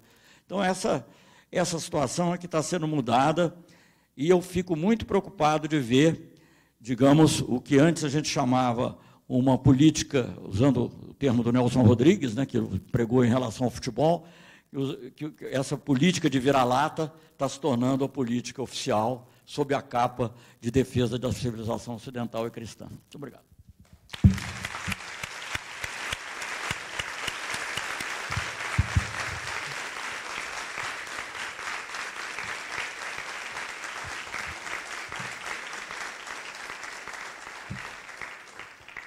Ministro, agradeço enormemente. É impressionante o seu fôlego e disposição de contar todas, todas essas histórias, a memória viva, né, é, que pode aqui é, nos trazer muitas reflexões num momento de grande envergadura, né, de, de transformações, e que faz, eu acho que não só a comunidade acadêmica, mas como a sociedade brasileira parar e refletir um pouco, né? É, o que eu acho que fica muito claro desse seu breve relato é como havia, como a, a política externa, enquanto pressuposto e objetivo, né, ela deve ter como estratégia a busca do desenvolvimento. Né, ou seja, pensar a inserção internacional do Brasil a partir de um Estado periférico, de um Estado dependente, quais são as alternativas e as possibilidades de aumento da margem de manobra. Acho que ali não estava e não foi colocado, de fato, uma ruptura né, de relações é, claras com, com, com Estados. Era o contrário, era buscar né, uma diversificação sem conflito direto e aberto. Né? E tendo, então, esses três grandes elementos, como é, o princípio da, da multipolaridade, a integração regional e a cooperação solidária. Essa foi também uma marca. Né? É, quando, quando o senhor se remete ao IBAS, eu acho que não só tinham ali as três grandes nações de três continentes, multiculturais, multiétnicos, mas era a partir do que, que podem se relacionar. Ou seja, não era uma relação estritamente comercial, mas era uma relação daquilo que inaugura a cooperação né, em, chamada depois de cooperação sul-sul, mas é a cooperação técnica. Então, né, na área da saúde, na área agrícola, o que é que podemos potencializar? Então, é, o que, que, poderia e o que é que foi feito, né? É, que, que demonstrou também uma identidade internacional do Brasil, né, na política externa, não só dessa busca de paz, mas o que é que, que, é que leva a um outro ambiente internacional. Fica também muito interessante para a reflexão né, acho que dessa digressão, se a gente vai pensar em termos também teóricos, né, quanto para formular e para implementar uma determinada política externa é necessário ter em mente não só os elementos domésticos, esses interesses conflitantes é, internamente, mas qual era o cenário internacional? Ou seja, né, que cenário internacional se vive, como é que ele é possível? E aí, o senhor falou muito da virada do século é, né, na entrada do século XXI, ou seja, aquele final dos anos 90 e o início dos anos 2000, que era um momento de grande envergadura, né, de grandes transformações, mas é curioso que na política externa do governo Lula, eu acho que tem um momento de envergadura que é 2008, que você tem uma crise internacional e que o Brasil está realmente caminhando num outro momento, lançando a Unasul, pensando como é que vai se envolver ou como é que vai contribuir né, é, na questão do Oriente Médio. Então, também acho que isso é, é muito interessante.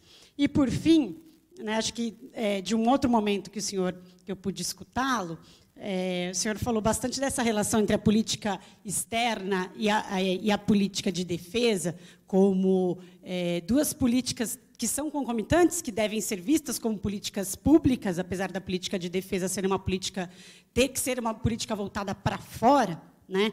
Mas ali o senhor usou sempre uma, uma tríade, que nessas duas políticas devemos buscar a cooperação, a diversificação e a dissuasão. Ou seja, também é essa forma que o Brasil busca, através da diversificação, a dissuasão. Né?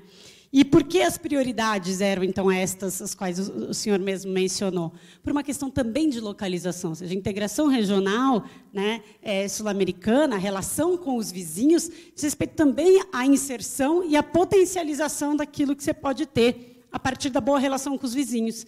E aí a segunda prioridade, que muitas vezes na política externa brasileira, ou pelo menos até os anos 70, não foi tão bem colocada, é o Atlântico Sul, e por isso a África. E os nossos vínculos com a África, né, com o povo africano, a formação social do Brasil dependendo disso. Então, a luta antirracial também como uma luta né, brasileira. Então, eu chamaria essas atenções como pressupostos e objetivos também, que eu acho que podemos depender da sua fala.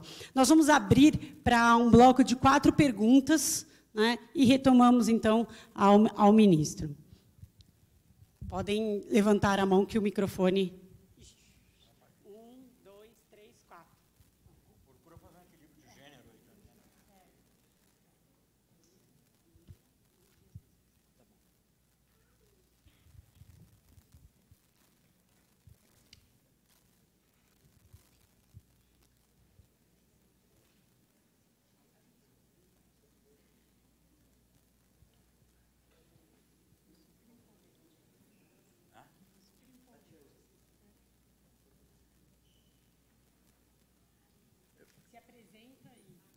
favor, levanta, fala alto e forte que eu ouço mal. Procuro escutar bem, mas ouço mal.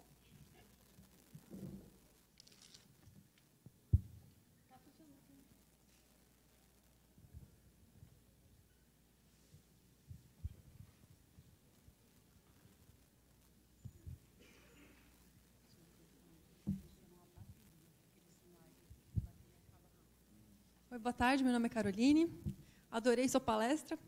E, eu, na verdade, não é uma pergunta, só que você falou que ia falar e não falou. Caroline. É, você falou que a população não estava muito interessada em política externa na época do presidente Lula, mas falou que a, a grande mídia sim e ela era contra. E aí você não deu prosseguimento, eu fiquei curiosa com essa fofoquinha. Se você puder contar sobre isso.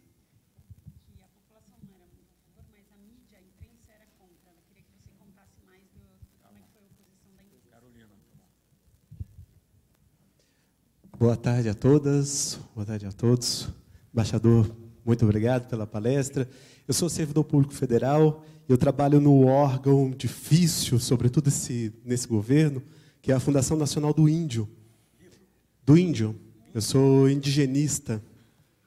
E a gente está num, num momento difícil de reforma do, do governo, inclusive a medida provisória que reestrutura a administração pública dividiu a FUNAI, né? colocou uma parte da FUNAI no Ministério da Agricultura, enfim, o show de horrores que a gente já conhece. É, ministro, eu queria saber um pouco, se o senhor puder contar como foi durante a sua gestão, é, essas outras vozes que não são as vozes ocidentais e cristãs, como é que essas outras vozes entram na política externa? Como é que entraram na sua gestão? É, eu não vou nem dizer dos povos indígenas, porque eu acho que realmente é a Convenção 69 da OIT, né, para falar das consultas, talvez ela não tenha ganhado corpo na administração, mas um pouco da política africana, um pouco das religiões, né, um pouco da nossa cultura, da nossa diversidade. Como é que isso entrou na administração e o que, que a gente corre risco de perder agora com esse pensamento judaico-cristão se impondo? Como é seu nome? Meu nome é César. César Augusto, isso. Obrigado.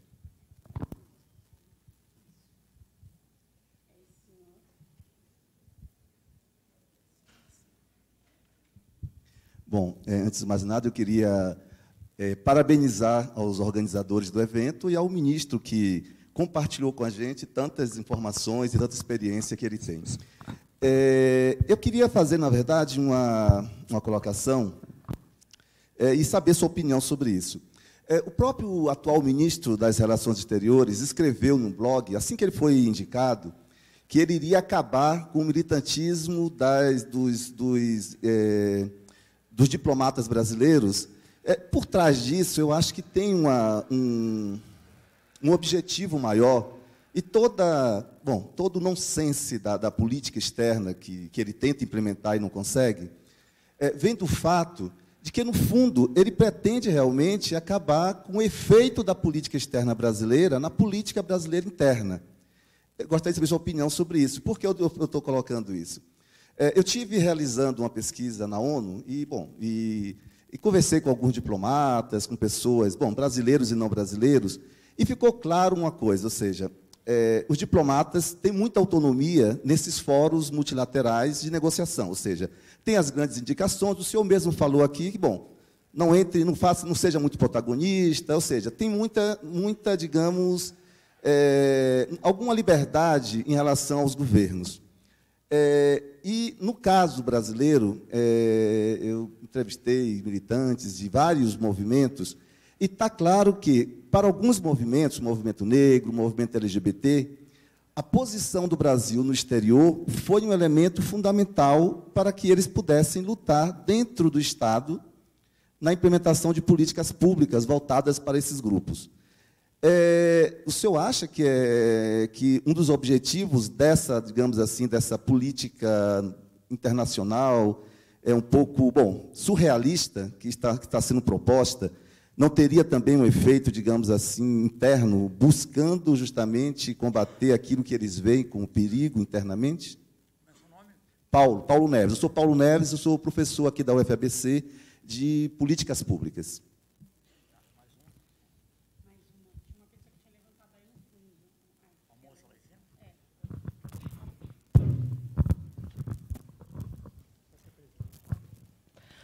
Boa tarde, ministro. Eu sou Juliana, do Cefet-MG, estudante de RI também.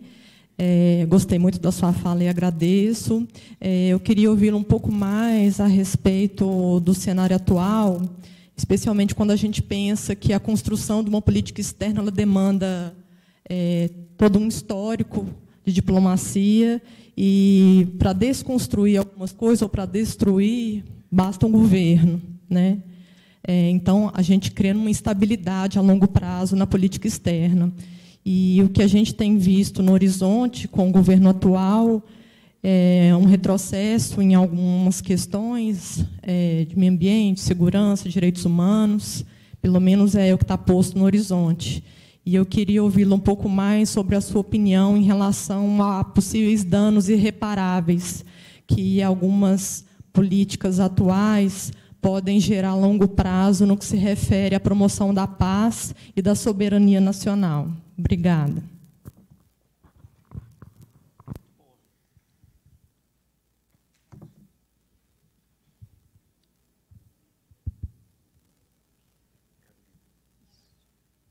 Carolina perguntou sobre a mídia, né?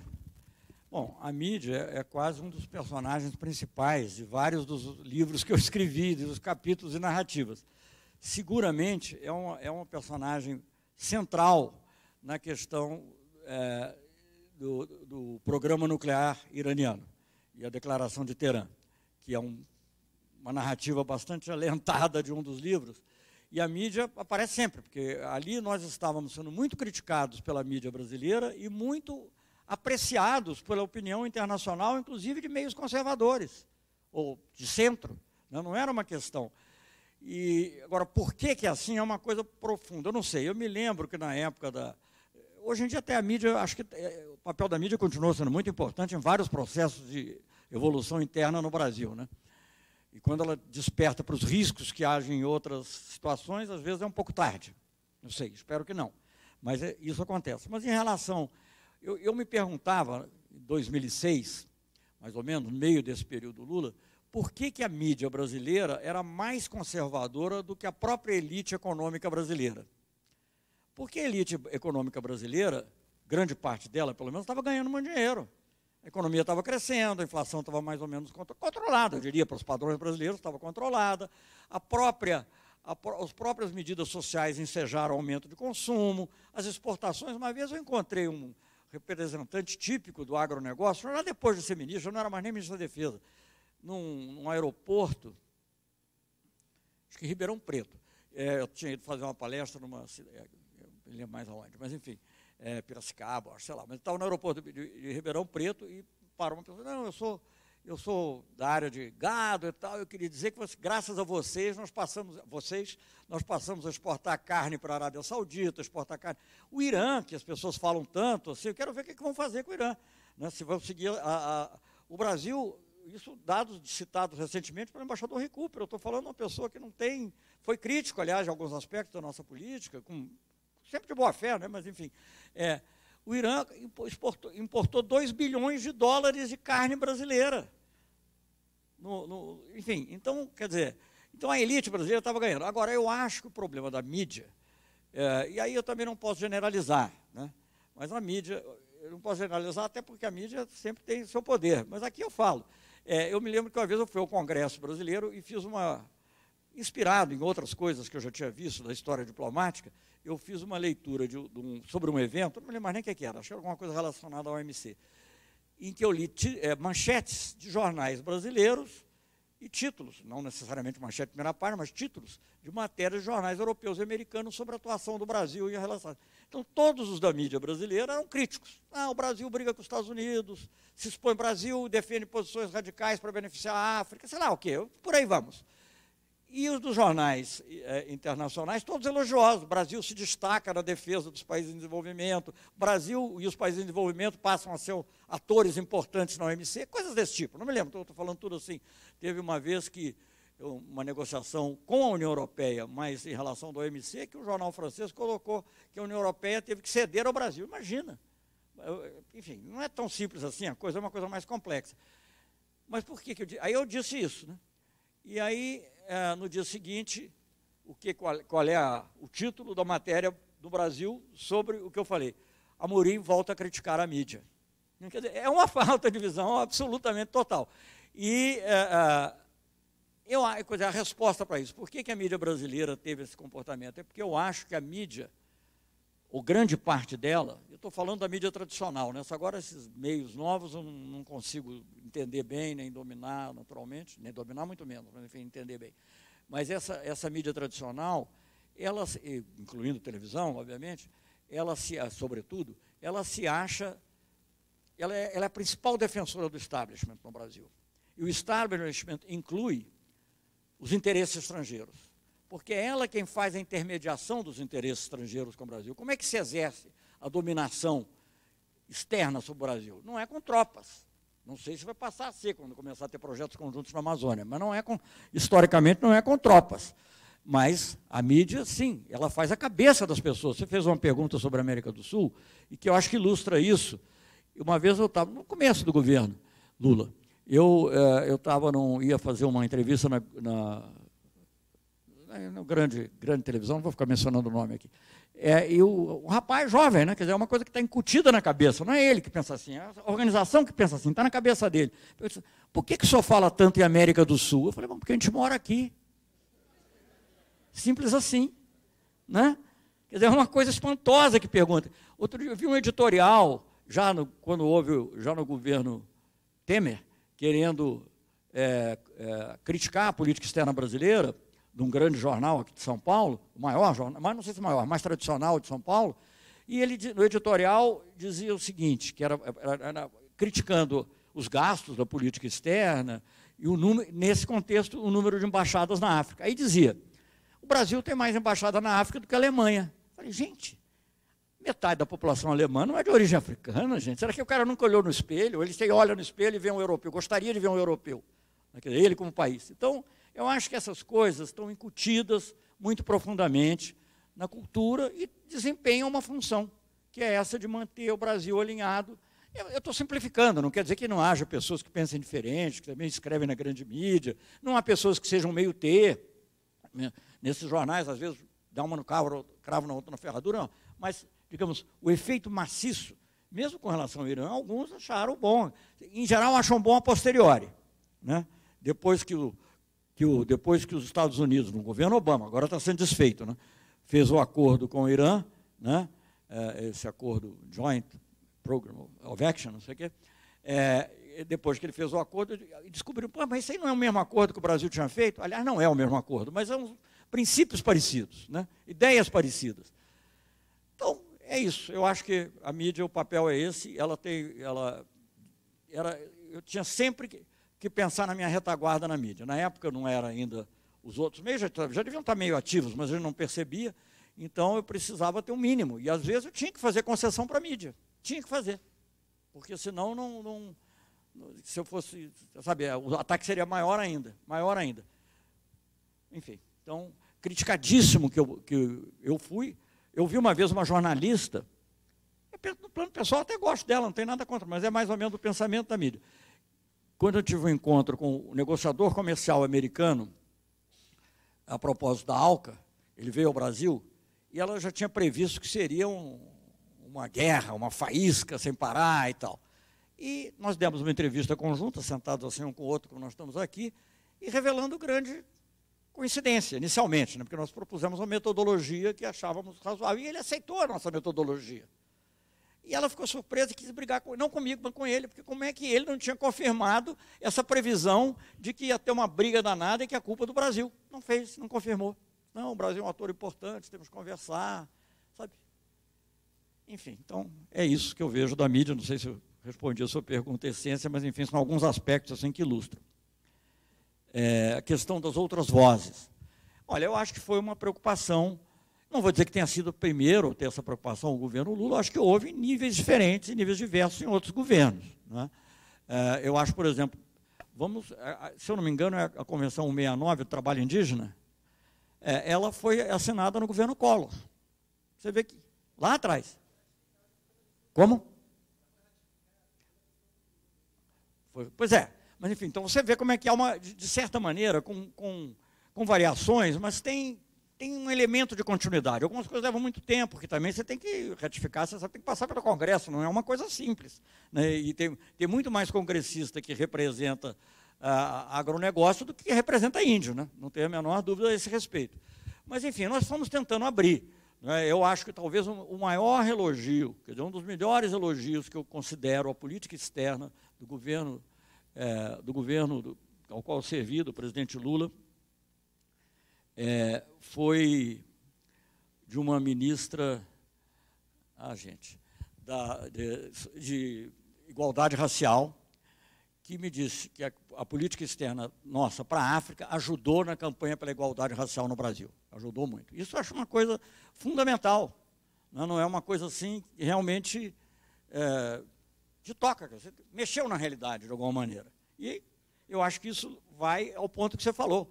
Hoje em dia, querer mudar a política externa é também para mudar a realidade. Tem um, tem, claro que tem uma coisa no plano internacional, mas tem impactos internos, alguns diretos, né? alguns diretos e outros nas ideias, que também são importantes. Ah, não, vamos defender só o nosso interesse, os países são todos diferentes entre si. O, o, o ministro não desembarcou na Argentina, e na palestra dele no Centro de Relações Internacionais, primeira coisa que ele falou sobre o Brasil e a Argentina foi que na primeira viagem que ele tinha feito ao exterior, tinha sido a Argentina, como criança, e o que mais espantou foi, digamos, as diferenças e os mistérios que é cada civilização. Dizer, tudo bem que haja um certo. Mas, quer dizer, isso acaba se antepondo a ideia da cooperação, né? se antepondo a ideia da cooperação, da integração. Né? Então, eu acho que é uma visão que não tem cabimento. Quando eu falo que o Brasil tem um grande interesse na integração sul-americana, é que é preciso, e com a África também, é preciso reconhecer o seguinte: o Brasil é um país grande. A gente não pode esconder isso e tem que se comportar como um país grande, mas ele não é grande o suficiente para, nesse mundo de blocos que eu defini antes, da União Europeia, a China é um bloco em si mesmo, os Estados Unidos são um bloco em si mesmo, o Brasil não é suficientemente grande. O Brasil precisa da América do Sul e precisa da África. E foi assim que ele teve essa influência, dos países árabes em alguns casos, é, teve essa influência na OMC. Vou contar uma historinha, eu só sei contar história, eu não sei mais fazer teoria não, mas acho que as histórias são muito reveladoras. Uma vez um, um, veio aqui uma missão do Congresso, do Parlamento, perdão, do Parlamento japonês, é a unicameral lá, veio do, do, do, do, do Parlamento japonês e teve um encontro comigo, rapidamente, teve um encontro mais longo com Roberto Azevedo, que é atual diretor-geral da OMC, mas que era secretário para temas comerciais na minha administração, durante certo tempo. E ele perguntou, ele falou com o Roberto Azevedo, falou em inglês, é mais engraçado falar em inglês e imitando, mas não vou fazer isso. Ele perguntou, mais ou menos assim, no comércio internacional, Japão grande, Brasil pequeno. No OMC, Brasil grande, Japão pequeno, como é que pode? Né? E é isso, quer dizer, essa capacidade que você tem de ver o interesse do outro também e como esse interesse pode ser capitalizado a seu favor, não na coisa pequena. Então, só para dar um exemplo, na negociação, um tema que é muito delicado é o tema das preferências comerciais que os países africanos e outros, mas sobretudo africanos, caribenhos também, recebem da União Europeia. É um tema muito delicado. Se você for ver a opinião uh, dos, dos, agentes econômicos no Brasil, todos são a favor de acabar imediatamente. Eu acho que a longo prazo tem que acabar mesmo, porque acho que isso não é bom nem para eles, porque vicia num, num padrão é, colonial. Né? Mas não pode você imediatamente querer acabar, porque é impossível, eles, eles vivem daquilo, você não pode né, terminar de uma hora para outra. Então, a gente entender isso, por exemplo, nas nossas reivindicações em relação à União Europeia, foi muito importante para a gente conseguir que se formasse uma grande frente de países em desenvolvimento eh, em favor da eliminação dos subsídios agrícolas, por exemplo, que era uma coisa que todos nós defendíamos, subsídios agrícolas nos países ricos. Então, quer dizer, essa, essa capacidade de ver o interesse do outro e, digamos, de definir a, agendas conjuntas é que explica o poder é, brando. Mas esse poder brando não é internamente, então, só, eu acho que a política externa também, por que, que ele era muito criticada e por que, que hoje há esse esforço? Porque ela atua no campo das ideias também, diretamente no campo das ideias, a maneira de ver o mundo, né? enfim, isso tem um, um, um reflexo interno. Então, eu acho que, e nesse ponto nós estamos passando por um período, volto a dizer que não houve igual. Eu acho que sobre esse período não houve igual, vou dizer uma coisinha, porque eu não sei se vou ter oportunidade de falar isso nas outras palestras, porque isso é global, isso se aplica a tudo. É, há pouco tempo eu fui numa conferência de ex-autoridades da Organização Internacional do Trabalho. Né, e estava lá e tal, todo mundo, e, e, algumas autoridades atuais também do sistema, todos da América Latina. Então houve uma grande discussão sobre os Objetivos de Desenvolvimento Sustentável, que são os objetivos que foram definidos pela ONU como sequência aos objetivos do milênio, né? também chamada de Agenda 2030. Então, todo mundo falando ali, ah, tal, que temos que conseguir esses objetivos. E eu olhando aqui, ouvindo, eu achei que aquilo tudo parecia uma utopia. Eu não sou contra as utopias, não, acho que a gente tem que lutar pelas utopias. Mas o que eu vejo, por quê? Porque eu vejo hoje, pela primeira vez, eu acho, de uma maneira sistemática no mundo, a apologia do retrocesso. Quando você pensa num partido conservador, tradicional, tanto aqui no Brasil, tipo PSD, antigo partido chamado Partido Social Democrata no tempo do Getúlio, e, da, da, República, da, antes, da, antes da ditadura militar, ou você pensa no Partido Conservador Britânico, vamos dizer, eles não queriam voltar atrás, ou pelo menos não diziam. Eles queriam que não houvesse avanços demais. Todos achavam que a mudança era inevitável e eles tinham que limitar as mudanças. Era o objetivo dos partidos conservadores, basicamente. Simplificando, né? naturalmente. Hoje não. Hoje o objetivo abertamente é voltar atrás. Como é na agenda interna, na agenda trabalhista, na agenda racial pode não ser dito explicitamente, mas na prática passa a ser, as pessoas são contra as cotas, são, vão fazendo isso, isso, esse tipo de ideologia vai se vai ser a, coisa, a questão em relação aos indígenas, né? tudo isso faz parte de uma ideologia de retrocesso. E nós vamos voltar a tudo que foi feito de eticamente elevado, que é simplificado como se fosse politicamente correto. Não, são avanços éticos da humanidade. A humanidade está realizando coisas imperfeito, mas é assim que é, é assim que avança. Então, acho isso, concordo plenamente. Bom, é, Juliana, você fez uma pergunta que eu não sei se consigo agora. É, perdas irreparáveis. Olha, uma coisa é irreparável que é o tempo. O tempo que você perde é irreparável. Vamos dizer que veio um governo progressista daqui a três anos e meio, quatro, e queira recriar um Unasul ou algo parecido com o Unasul. O tempo perdido não, não dá para recuperar. Tempo perdido é tempo perdido. Isso é uma perda irreparável. É, a falta de confiança e de credibilidade no, do Brasil para outros países é uma perda irreparável. Talvez seja reparada, mas vai exigir muito tempo. Quer dizer, como exigiu muito tempo depois da, da ditadura militar, você ter uma credibilidade na defesa da democracia, dos direitos humanos, etc. Né? Então, eu acho que a maior perda irreparável é essa. Claro que pode haver outras piores, eu não, não sei, quer dizer, se, por exemplo, a Embraer ser vendida a Boeing, já que nós estamos aqui em São Bernardo do Campo, é uma perda irreparável. É uma perda irreparável. Você pode fazer outras coisas, mas essa foi. Até quero lembrar o seguinte: o governo Lula, Leda que me corrija aqui, que é economista, mas eu acho que não se restatizou nenhuma empresa que foi privatizada na época do governo Fernando Henrique, porque é muito difícil. Essas coisas são muito difíceis. Você pode parar a sangria. Não estou dizendo que não possa haver, em um caso ou outro, privatizações também não. Não estou fazendo uma, uma apologia de que tudo tem que ser dever. Mas, em muitos casos, por exemplo, na área de ciência e tecnologia, sofreu muito, né, quando ah, esse centro, por exemplo, de pesquisa na área de telecomunicações, que tinha desenvolvido fibra, fibra ótica, CPQD, que se chamava, né, isso tudo estava ligado à Embratel. As empresas privadas não têm nenhum interesse em fazer isso, ainda mais com, com, com todas elas com capital estrangeiro, elas vão fazer nos seus países, gente. Não vamos ter ilusões. Eu trabalhei no Ministério da Ciência e Tecnologia, uma vez eu vi, eu fui a Siemens, e você. Eu, não, isso na Rext, perdão, Siemens é outro caso. Mas eu fui na Rext, eu não estou com obsessão pela Alemanha, não, mas eu fui na Rext, e aí eu, eu, fui, eu disse assim, vem cá, e como é que é a repartição, na Rext na Alemanha, como é que é a repartição da pesquisa? Ah, é tanto em tal país, tanto em tal outro país, da União Europeia, tanto em tal outro. No Brasil, pesquisa nem, praticamente nenhuma, na época, não sei se hoje mudou. Né? IBM idem. Claro que alguma coisa sempre se aprende lá, no uso da, da coisa, mas, enfim, então não vamos ter ilusão. Não vamos ter ilusão. A China não chegou, as pessoas ficam olhando para a China, basbaques, com crescimento chinês, né? E ah, a China está crescendo tanto. Você vê até economista ligado ao FMI e tal, fala, a China está crescendo tanto, o Brasil não está crescendo. Gente, não há mistério nisso, a China cuidou do seu crescimento.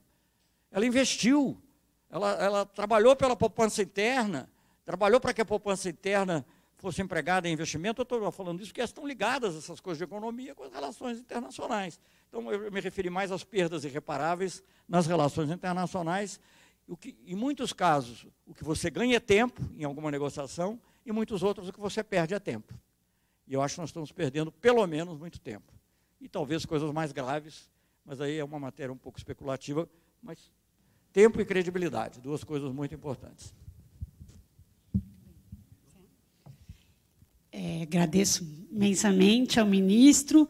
Fica o convite para vocês acompanharem o cronograma das próximas palestras, que voltarão a ser no começo de junho. Nós temos agora um recesso acadêmico.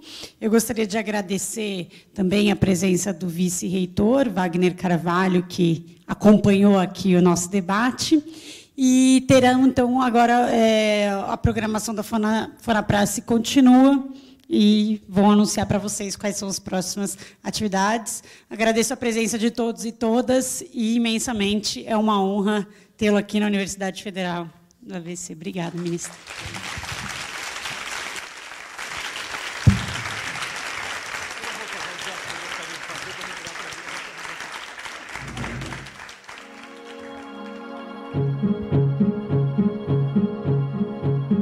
O ciclo de palestras com o ex-ministro Celso Amorim na UFBC é organizado pelo Observatório de Política Externa Brasileira, com apoio do Instituto Tricontinental, da Fundação Friedrich Ebert, do Bacharelado em Relações Internacionais, do Centro Acadêmico de Relações Internacionais, da Pró-Reitoria de Extensão e Cultura e da Pró-Reitoria de Assuntos Comunitários e Políticas Afirmativas.